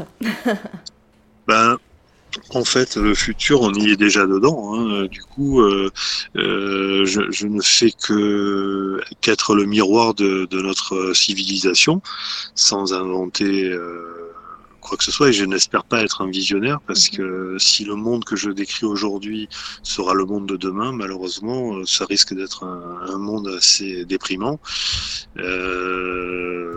Donc, du coup, je ne mets pas de verdure pour la simple raison que le, le, le, végétal finalement n'a aucune valeur marchande et ça ne, ça ne, ça ne, ça ne, ça n'aide pas à provoquer l'acte d'achat, loin de là. La preuve en est que quand tu es dans un centre commercial, j'y reviens encore une fois, tu remarqueras que les arbres sont toujours rachitiques et sont toujours sans ombre. C'est-à-dire qu'en fait, le but de la végétation, euh, ne permet, enfin le, but, le, but de planter des arbres sans ombre permet en fait que tu n'aies pas envie de rester sur le parking et que tu aies qu'une envie, c'est de, de, te sauver parce que la voiture est surchauffée parce qu'il n'y a pas d'ombre. Du coup, tu, tu quittes vite ta place et tu t'en vas et tu laisses la place à un autre. Et tu remarqueras que dans tous les parkings de centres commerciaux, les arbres sont tout petits, euh, aussi bien dans les stations-service, aux alentours des autoroutes. Tu verras qu'aucune voiture n'est à l'ombre. Et du coup, euh, euh, du coup, la végétation est l'ennemi du, commerce. C'est vrai que dit comme ça, on, comprend complètement et on se dit vraiment, vraiment, tout est fait dans les villes maintenant pour pour cette surconsommation et, et, te, et, comme tu disais, provoquer cet acte d'achat. Euh, alors, j'ai une question que j'ai ratée tout à l'heure, c'est vrai. Euh, Numis euh, qui, te demandait avec quel logiciel de montage tu travailles Photoshop? Oui, tout à fait. Je, travaille avec ce logiciel depuis depuis son sa sortie, c'est-à-dire enfin depuis que je l'ai découvert en 98, et je l'utilise exactement comme un laborantin dans son dans son laboratoire photo, c'est-à-dire que je, je, fais toujours les mêmes gestes et je n'ai aucune, comment dirais-je, j'utilise je, à peu près 5% euh, des capacités du logiciel. J'utilise ce dont j'ai besoin pour pouvoir faire du découpage et du collage, tout simplement. D'accord, ah oui, donc euh, tu, mais tu l'utilises depuis très longtemps. bah, je, je l'utilise depuis le début, en fait, depuis que c'est sorti. Depuis que c'est sorti. D'ailleurs, j'ai vu un, un reportage aussi il n'y a pas longtemps. C'est un Français, je crois, qui a inventé Photoshop. Voilà. Euh, ah, maintenant, ah bah, euh, voilà. c'est une bonne nouvelle. Oui. Mais bon, voilà, ça ressemblait pas du tout à ça, à ce qu'on connaît maintenant. Mais, euh, mais voilà, c'était la petite parenthèse. Est-ce que tu, tu, voulais parler d'un sujet en particulier ou d'artistes Parce que voilà, euh, euh, pour expliquer un petit peu dans le chat, parce qu'ils ont l'habitude de qu'on fasse une interview et qu'on parle des coups de cœur des, des artistes. mais comme tu en avais beaucoup, je me suis dit, bah, je vais pas te, vais pas te brider par rapport à ça et on en parlera en, en même temps que, que notre entrevue. Euh, voilà, donc euh, j'ai dû, on en a oublié plein. Hein. Bah oui, il y en a tellement aussi. Il y en a tellement de bons aussi. Au niveau de la photographie, on a parlé de Gabriel Basilico. Euh, tu m'en as cité deux autres. une, une, dame d'ailleurs, donc ça, ça, ça, serait bien qu'on en, qu'on en parle, de Laetitia bah Battaglia. on va, je vais montrer des exemples en vidéo. Alors, cette dame est, pareille et c'est photographe depuis très très longtemps. Hein. Oui, oui, tout à fait. C'est une, on va dire que c'est la génération, la génération des années 90, quoi. Hein. C'est des artistes qui m'ont beaucoup marqué de par la, la radicalité de, leur, de leurs propos, de leurs sujets. Alors Laetitia Battaglia avait la particularité d'être euh, palermitaine et de, elle couvrait. Alors c'était c'est pas du tout de l'architecture évidemment, ça n'a rien à voir avec le travail que je que je montre et que je que je pratique, mais c'était un travail qui m'a beaucoup impressionné parce qu'elle était euh, elle était sur des scènes de crime euh, de la mafia italienne. Et elle était là presque avant que la police arrive, donc elle était la, la photographe euh, en premier plan. Et du coup, elle a fait un compte rendu de tout ce que peut provoquer le monde du crime. Et du coup, c'était un théâtre absolument euh, sanglant et, qui était très cru, un travail très cru sur la réalité du monde. Et ça, ça m'a énormément influencé. Enfin, influencé. Ça m'a énormément choqué, disons, ce travail. Et euh, aussi bien elle que Ouija aussi, qui est un photographe, euh, je crois c'est de Chicago, de New York, qui faisait un petit peu la même pratique que Laetitia Battaglia, sauf que lui c'était aux États-Unis. Et c'était bien avant elle. elle lui c'était plutôt dans les années 40-50 euh, et elle euh, dans les années 80-90. Donc elle, elle était l'héritière de du travail de Ouija, mais à Palerme. Voilà. Ah, c'est impressionnant et, et euh, ouais, c'est. Alors, toutes les photos, je ne peux pas les montrer en direct euh, sur Twitch, hein, donc elles vont rester en miniature. Mais, mais c'est clair que là, en plus, c'est des photos qu'on prend, où ils prennent l'instant. C'est pas. Les gens ne posent pas, ou alors vraiment, c'est. Voilà, ce ne sont pas des modèles, quoi. Mais c'est vraiment l'instant et ce, ce moment que, qui, qui, peut être terrible et en même temps, vous voyez là à l'écran, on voit des enfants qui s'amusent et en même temps en dessous des photos de, de morts. Hein. c'est vraiment impressionnant et, et puis bah, tu me les as fait découvrir. Voilà, donc je te remercie. Je suis ravi. je te remercie. encore une fois, c'est deux artistes, deux photographes qui, qui font du noir et blanc. Est-ce que tu es plus es alors toi tu travailles en noir et blanc euh, très peu de couleurs. Est-ce que c'est même c'est euh, dans tes dans tes coups de cœur etc c'est vraiment aussi quelque chose euh, sur lequel tu vas plus t'orienter que, que les couleurs? Bah écoute j'adore le noir et blanc pour une raison qui est enfin pour plusieurs raisons, mais la première c'est que euh, j'adore les tonalités de gris, j'adore le, noir profond, j'adore les blancs éclatants. Et ce qui m'intéresse aussi dans le noir et blanc, c'est que c'est une interprétation de la réalité qui n'existe pas, puisque finalement la, réalité nous la voyons en couleur. Et étant donné que je ne m'intéresse pas véritablement à la réalité, puisque je recompose mes sujets, je recompose mes images, et je ne suis presque plus dans la photographie, mais dans le photomontage. Du coup, le noir et blanc de, de provoque cette euh, perte de repère aussi. C'est-à-dire que quand tu vois une photographie noir et blanc, tu, tu penses plutôt au passé plutôt qu'au futur. Et du coup, ça m'intéresse puisque comme je traite des sujets futuristes, en les traitant en noir et blanc, je les rebascule dans le passé. Donc du coup, c'est un jeu de va-et-vient entre le devenir, le passé. Enfin, tu vois, c'est mhm. c'est un jeu de, de, perte de repère. Donc c'est pour ça que je, le noir et blanc, j'affectionne particulièrement. Très bien. Alors, euh, pour l'instant, tout le monde est bien calme dans le, dans le chat, donc bah, je continue, moi, euh, tranquillement. Tu m'as parlé aussi euh, de... Alors, hop, de ce, de ce, c'est un plasticien. Malevich. Architectones ah, des Malevich.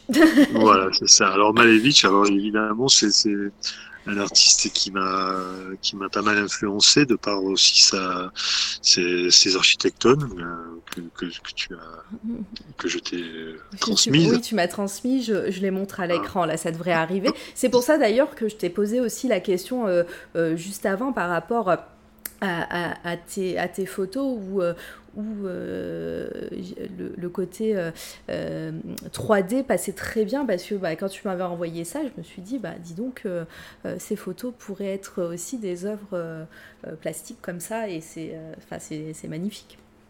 Mais oui, merci. Ouais, ben j'envisage justement de, de, de, transformer certaines de mes images en, en images 3D de manière à ce qu'on puisse rentrer dans la photographie et tourner autour et rentrer dans la photographie. Mais ça, je l'ai pas encore fait. C'est dans ma, c'est ma prochaine étape, ça. il, y a, il y a Numis qui, euh, qui réagit, qui dit c'est des Lego, mais non, un peu de respect. Oui, oui. Ah non, non, non, ah non, mais je suis, ah non, je suis complètement d'accord avec lui. Ah oui, ce sont même des algécos, c'est-à-dire, euh, en fait, la photo que tu as montrée s'appelle algéco spatial et les algécos, chacun sait que ce sont des, des, des modules que tu, que tu, que tu as, euh, euh, additionnes les uns aux autres euh, sur des certains chantiers. Et donc, en fait, c'est un chantier spatial. Donc, du coup, ce sont des, c'est exactement ça. C'est un jeu de Lego. Euh, il, a tout à fait bien vu. bah, parfait, la référence est là. Alors.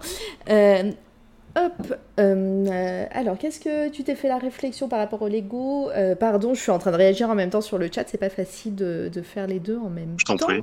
Euh, hop, non, bah, non en tout cas voilà, c'est et tout, tout est blanc, pareil. Hein, c'est pas du noir et blanc, mais c'est du tout blanc avec avec ce qu'il fait.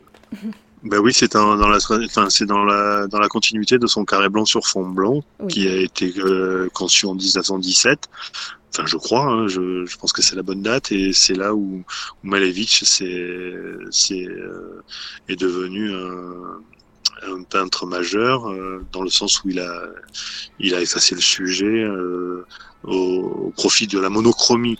Tout à fait. Euh, on, peut passer aussi encore à un de tes coups de cœur et un de, de tes inspirations. Et c'est vrai que quand on voit tes photos, je vais encore en mettre des exemples pendant que je parle. certaines de tes photos où c'est une accumulation de blocs à l'infini, très labyrinthique, etc. Tu m'as envoyé comme référence Fritz Vrotruba. Je vais y arriver. J'ai dû écorcher son nom de de façon. Oui, j'ai cité cet artiste-là parce que j'ai découvert son travail euh, a posteriori en fait. Hein, je ne le connaissais pas. C'était un, sculpteur euh, du XXe siècle, euh, un, des, un, des, plus fameux artistes sculpteurs autrichiens, je crois. Et du coup, j'avais découvert une une, une cathédrale ou une église qu'il avait conçue en sculpture et qui avait été euh, reproduite grandeur nature et qui est très très impressionnante. Et du coup, j'avais euh, ça m'avait euh, euh, pas mal inspiré et du coup je suis parti de cette de cette de ce, jeu de volume pour pour enrichir mon travail quoi. Hmm. C'était une espèce d'usine d'église en béton avec des, des, volumes qui sont chevêtres. C'était assez inextricable, mais c'était intéressant pour moi de, de, bah, de continuer dans ce sens-là. Quoi. tout à fait. Il euh, y a Edbrid qui, euh, qui te demande sur le chat, euh, du coup, que penses-tu de toute cette nouvelle vague de photographes qui débarquent? C'est large comme question. oui, oui, oui, eh ben, eh ben, je, je, pense, je pense que du bien. Je, je, je souhaite à tous les photographes de, de, de pouvoir à un moment euh, trouver un épanouissement euh, maximal dans cette pratique parce que la photographie est une pratique mais c'est aussi une vocation je pense que c'est un, un médium qui demande beaucoup de sacrifices parce que je, j'ai un peu d'expérience euh, dans ce domaine et je sais que c'est un métier qui est très très difficile, euh, ne serait-ce que pour euh, subvenir à ses besoins, c'est pas évident. Et euh, je leur souhaite beaucoup de beaucoup de chance pour ben pour la suite. Et, et, je leur souhaite aussi de savoir euh, de savoir, de, de, de savoir, d'avoir la force de pouvoir se différencier des autres en, en trouvant une marque de fabrique euh, qui leur est propre. C'est ça le plus difficile dans dans la photographie, c'est de savoir qui l'on est et, et, de savoir comment le mettre en image. C'est ça, et surtout que, comme tu le disais, maintenant avec le numérique, euh, les possibilités sont infinies. Euh, voilà, tu disais que toi, tout Photoshop, tu utilisais euh, euh, même pas 50% de ses capacités, ou, enfin, je sais pas combien, mais, mais maintenant, enfin, les, les, les techniques et, euh, sont, sont, infinies, et, euh, et donc trouver sa place et trouver une façon de se différencier, ça doit être compliqué. Hein c'est très très c'est ben, ce qu'il y a de plus compliqué. Parce que si si tu avec toutes ces possibilités qu'offre euh, le numérique comme tu dis c'est c'est c'est sans limite. Alors du coup tu peux absolument faire tout et n'importe quoi. Et le tout et n'importe quoi c'est pas ça qui va faire la différence. C'est justement un, un, chemin tracé avec une identité très forte et un, un discours euh, pas un discours mais une une, une volonté euh, artistique et politique aussi puisque il n'y a pas d'art sans politique, donc du coup, euh, il doit y avoir une ligne de conduite et, c'est ça qui est très difficile à, maintenir puisqu'il faut se battre pour la pour l'imposer cette euh, vision mm. et cette euh, cette cette identité là quoi qui est qui est celle de l'auteur en fait. Alors, euh, Ed qui dit maintenant il y a. Alors là, c'est technique, euh, peut-être que toi tu vas comprendre. Maintenant, il y a tout euh, un commerce autour des presets et des logiciels ayant une intelligence artificielle qui te mâche le travail. Est-ce que, est que ça te parle, ce, ce genre de pratique Oui, oui, ça me parle tout, complètement. Je me dis que je vais encore euh, devoir surmonter l'intelligence artificielle, une nouvelle avancée technologique qui va sûrement encore euh, euh devoir me remettre en question, comme, euh, comme je l'ai fait quand le numérique est arrivé, et j'ai dû me remettre en question. Et si l'intelligence artificielle doit elle aussi me, faire euh, évoluer euh, ou me faire disparaître, hein, parce que c'est possible que je ne passe pas le, ce cap-là, parce que je ne suis pas non plus immortel et, et invincible. Alors du coup, l'intelligence artificielle sera-t-elle mon allié ou mon ennemi? Je n'en sais rien, mais euh, je suis quand même curieux de la découvrir. Non, mais c'est sûr. Ou alors, euh, après, euh, c'est vrai, euh, en partant dans l'autre sens, toute une... alors peut-être que c'est encore de niche, mais moi, en tout cas, c'est ce que je vois apparaître sur les réseaux sociaux. il y a beaucoup de personnes qui reviennent aux anciennes techniques aussi. Ah oui, c'est vrai, c'est vrai, tu as raison. Il y a une, oui, excuse-moi, je te laisse finir. Non, non, je, pas du tout. C'était, euh, je, je, vois souvent des gens, voilà, revenir. Alors, euh, on a la partie commerciale où les Polaroids reviennent dans le commerce euh, de façon, de façon exponentielle, mais il y a aussi des artistes qui reviennent à l'argentique, à la pellicule et, et à tout, ça. Oui, oui, c'est vrai, c'est vrai. En fait, il y, a, eu une prise de conscience, euh, je pense, euh, de certains artistes photographes qui ont, qui ont, qui ont envie d'explorer un petit peu des, des, des techniques euh, anciennes et, et qui donnent aussi une, je dis, je le répète peut-être, mais une certaine poésie euh, au résultat final que tu n'as pas avec le, le, numérique à 100% numérique, tu vois. Donc du coup, je comprends tout à fait cette, euh, cette marche arrière, en fait.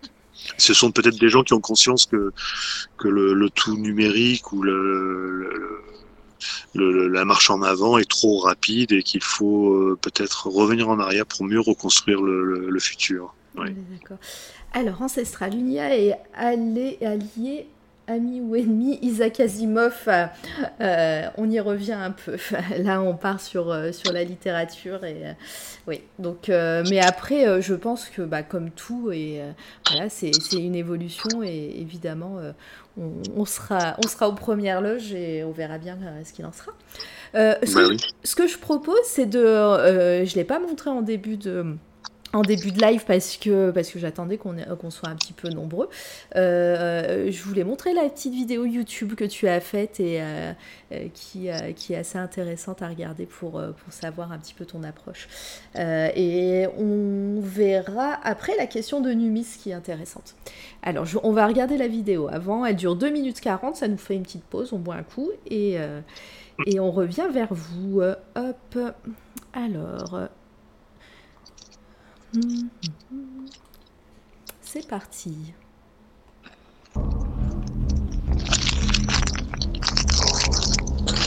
C'est ici mon atelier, une cité, une mégapole, une mine à ciel ouvert de béton de verre et d'acier.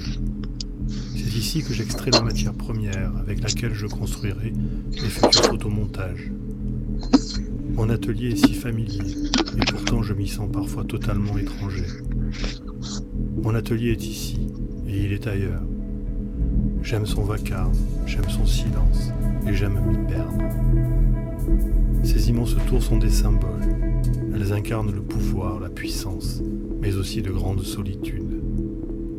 Elles apparaissent solides et à la fois fragiles comme des allumettes. C'est ici que les hommes se rassemblent. C'est encore ici que l'on vient vendre son temps au plus offrant, que l'on vient vendre sa présence et négocier ses absences. C'est au dernier étage, le plus proche des cieux, que les grandes décisions sont prises. C'est ici que la nation tout entière exhibe sa grandeur, son orgueil et projette son devenir. Ici, tout est réglé comme une horloge, avec ses heures de pointe, ses réunions, ses pauses déjeuner, ses blâmes, ses frustrations, ses augmentations. Ici, une seule obligation, le résultat. Autant d'heures perdues ou sacrifiées, arrachées à la liberté de rêver. Cette machine à produire qu'est la ville devient mon terrain de jeu, mon tas de sable, sur lequel j'installerai mes utopies.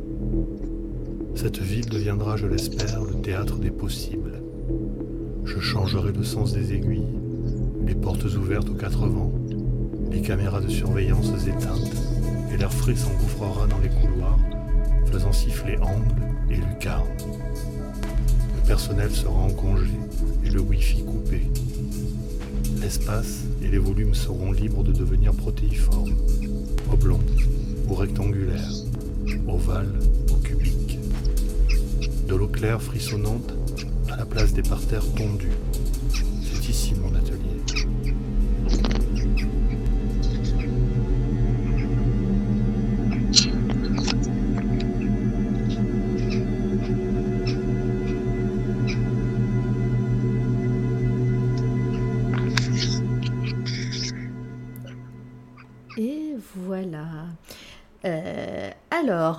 Va passer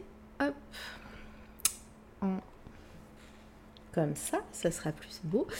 Euh, alors, on va voir la question de euh, Numis et, je vais, et ensuite euh, on réagira. La construction de ces images photos, tu en as parlé un petit peu. Il fait des photos, puis, les, euh, puis après le montage d'après un stock de photos ou l'inverse, donc tu as dit que oui, euh, un stock de photos. Il pense à une composition, à- à- à- pardon, il pense à une composition et va faire les- la photo avec l'angle qu'il souhaite.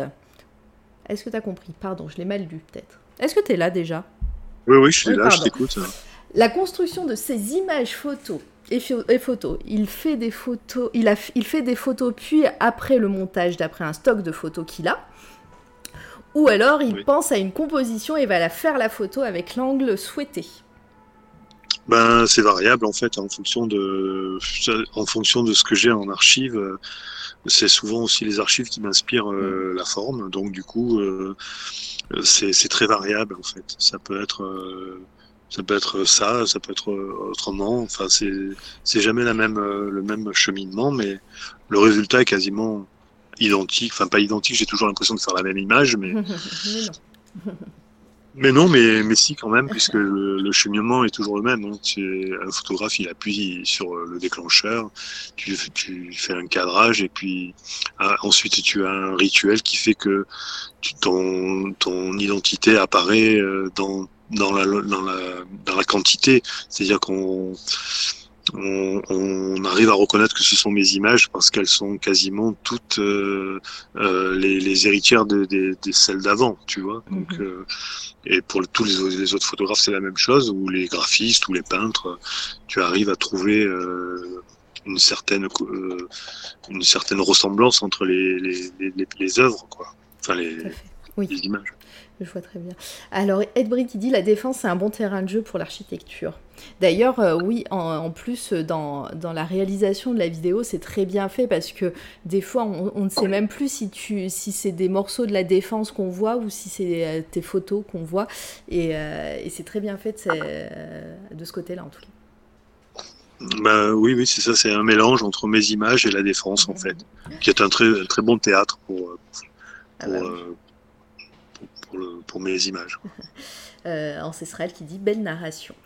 Euh, eh bien, ça fait déjà une heure et demie hein, qu'on parle, hein, tu vois, ça passe vite. Ah oui, bah, bravo. Hein. Ouais, Euh, on, va, on va finir encore avec euh, quelques-uns de tes coups de cœur et, et puis on va, on, va, on va commencer à conclure. Si tu as d'autres choses à dire, n'hésite pas à, à me couper et à, et, à- et- et à parler de, de ce que tu veux sans problème.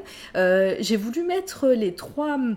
euh, trois, trois inspirations que tu m'as données, c'est des, pein- des peintres, euh, parce que justement, je les ai mis à la fin, parce que là, on voit de la couleur dans, dans, ce, dans, euh, dans les exemples que tu m'as envoyés. Euh, et, et donc, du coup, est-ce que ces, ces peintres, on va commencer par exemple par Edward Hopper, hop, Oui. On voit, on voit de la couleur, euh, de la couleur, et, euh, et c'est vrai que bah, c'est pas, c'est, pas ce qu'on, ce qu'on attend, enfin ce qu'on, ce qu'on imagine que tu nous allais nous que tu allais nous présenter pour, euh, pour l'émission. Oui. Ah ben, ben oui, concernant Edward Hopper aussi, j'ai eu la chance, il y a très longtemps, il y a, il y a pas mal d'années, j'avais vu une exposition, une rétrospective de Hopper au musée Cantini à Marseille. Mhm. Et à l'époque, je, je, je faisais absolument pas d'architecture. Hein, J'étais euh, encore en train, en apprentissage, je dirais.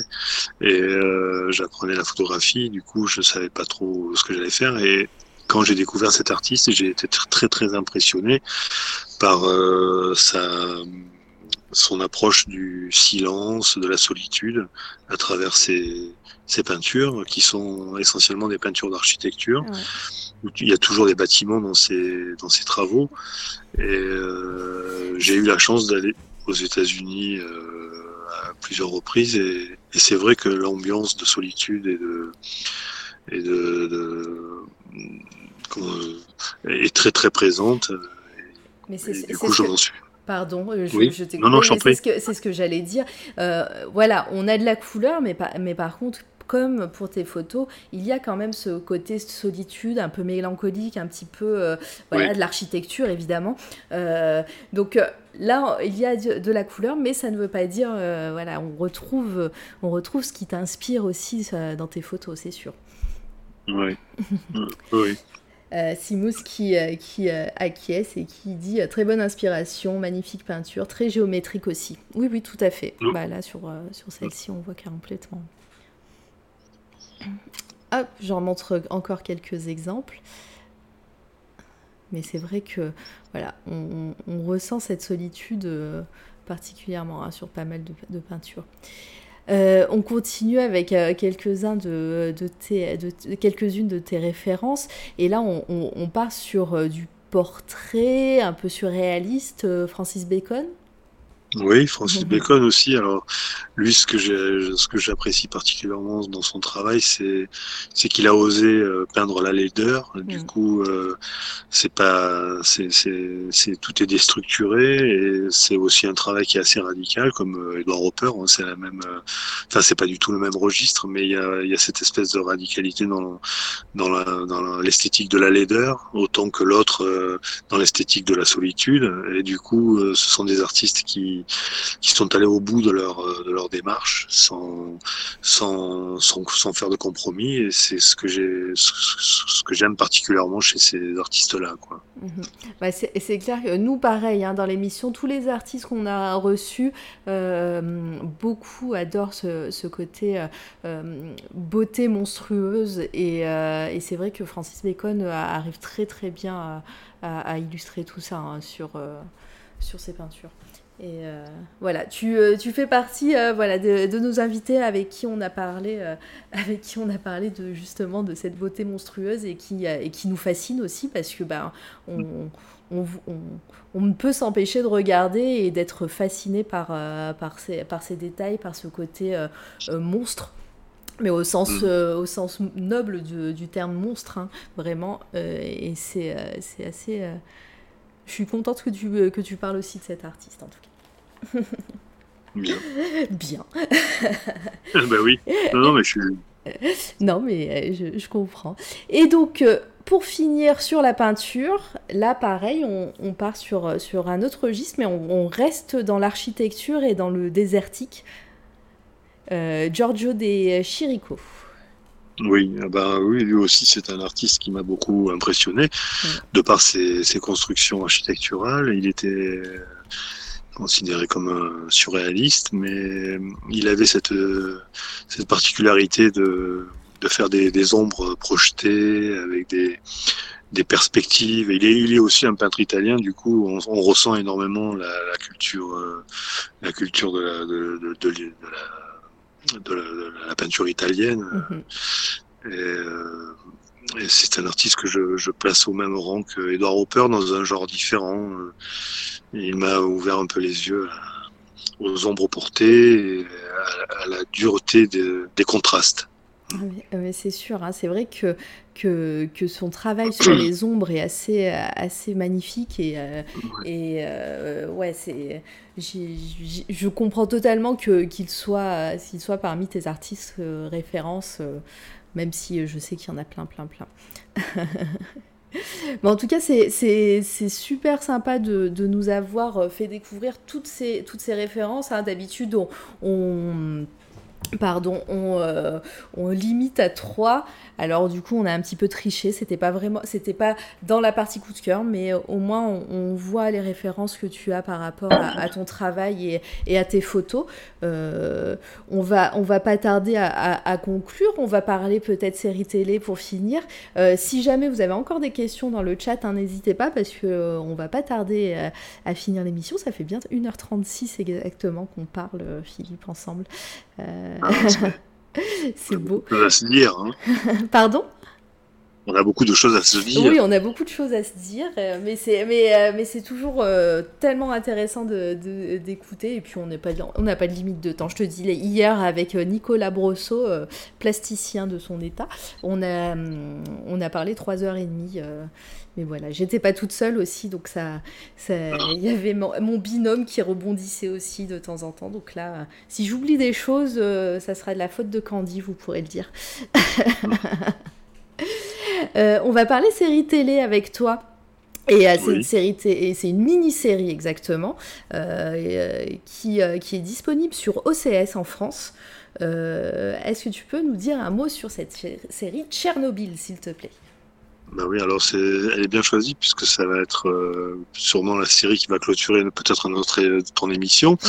Alors du coup, bah, c'est la série Tchernobyl que, que j'ai découvert récemment et que j'ai dévoré parce que je l'ai trouvé tellement, tellement euh, incroyable de, de, de véracité et, et, très impressionnante de par sa, enfin, le talent du réalisateur, la beauté de la photographie et, le talent des acteurs évidemment.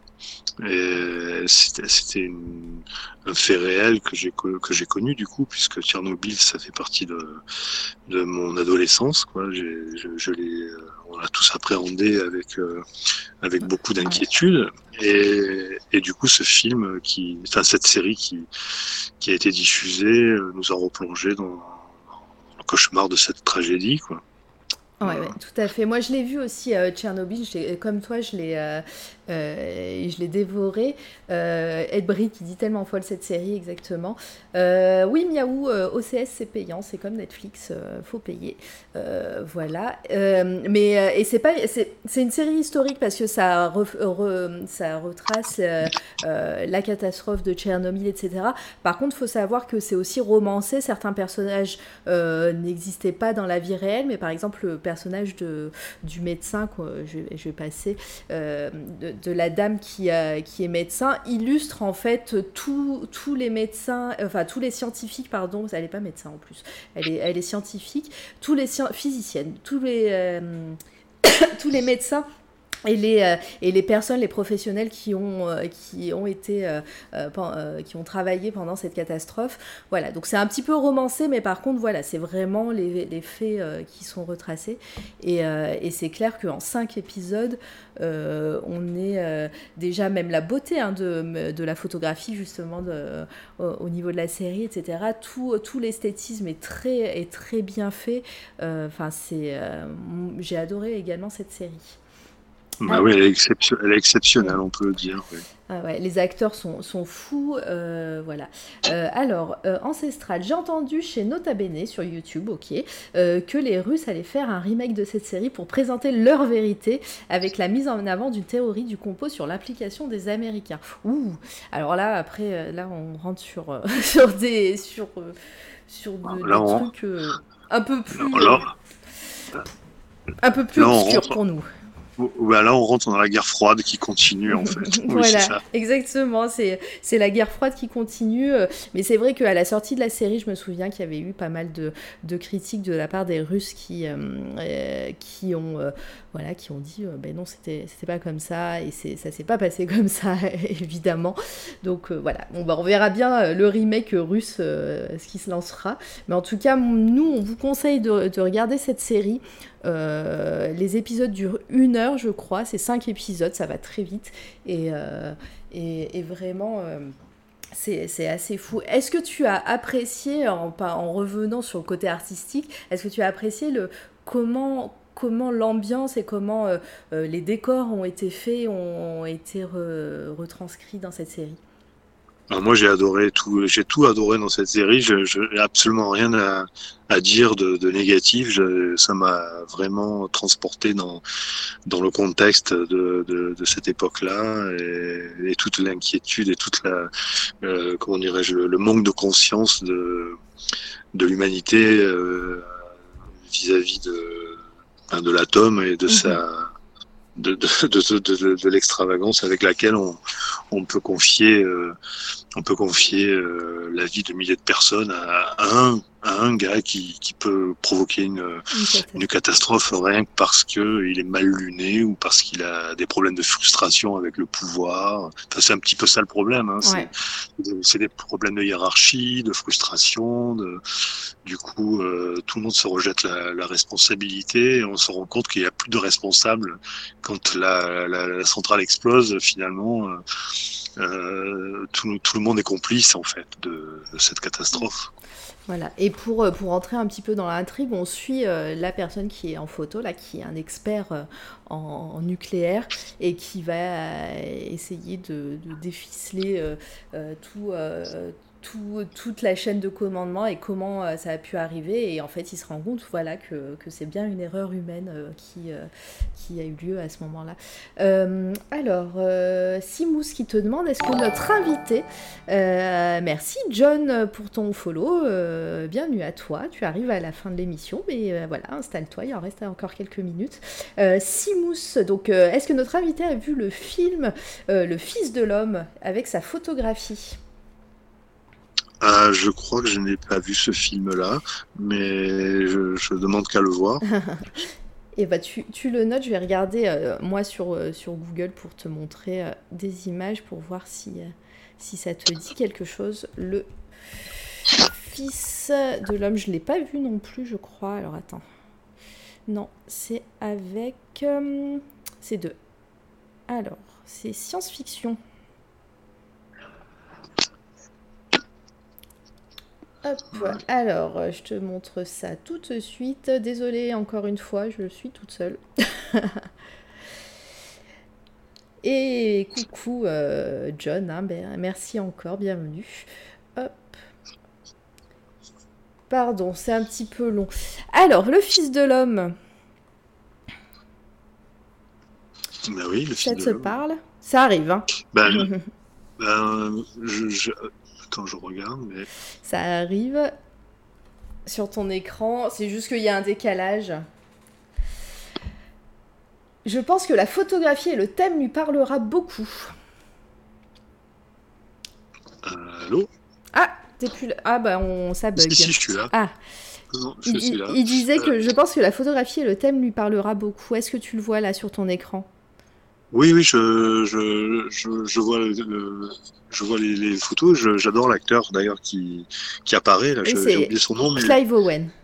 Ah voilà, j'adore cet acteur. Donc du coup, euh, je pense qu'il est, il est tout à fait en raccord avec, euh, avec, euh, avec la thématique qu'on est en train de, de, développer là. Mais je regarderai et je remercie. ouais. Ed, ah, Edbrid, pardon. oui. Non, mais on regardera. Moi non plus, je connaissais pas Edbrid, donc euh, je, regarderai. J'en parlerai peut-être euh, à l'antenne un, de ces jours.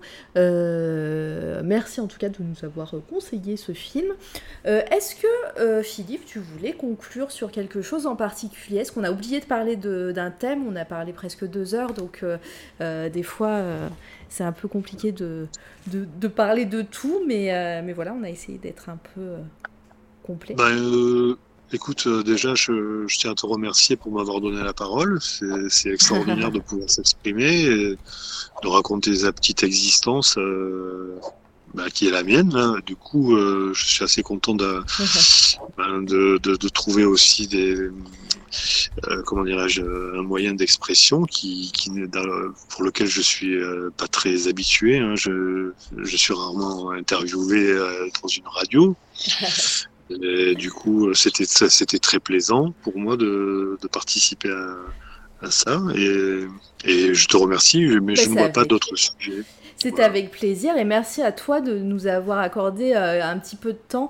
Euh, c'est vrai que nous, on, débute tout juste, hein, mais c'est toujours un plaisir d'avoir euh, d'avoir des artistes et on essaye de, de, donner la parole le plus possible aux artistes.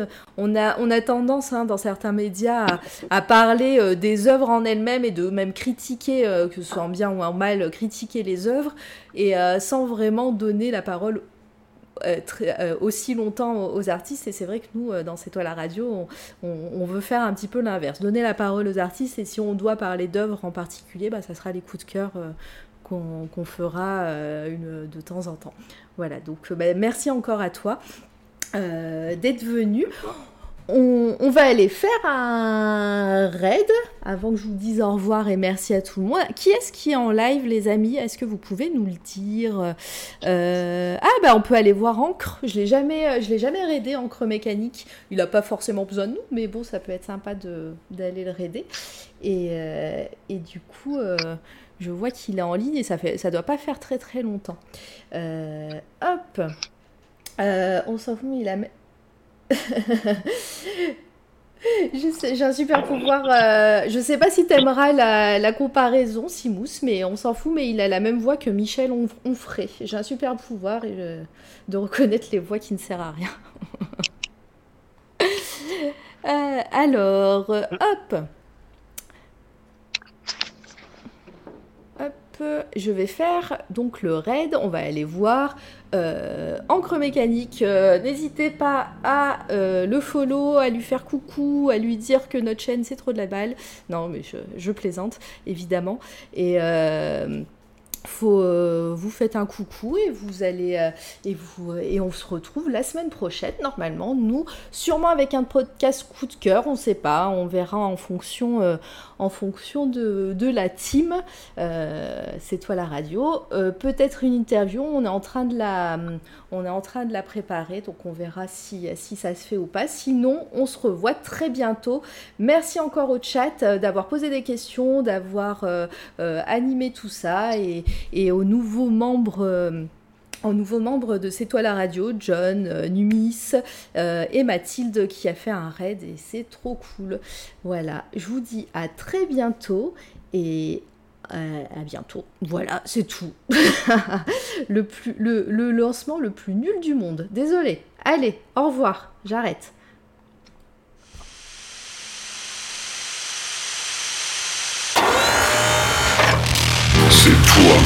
La radio.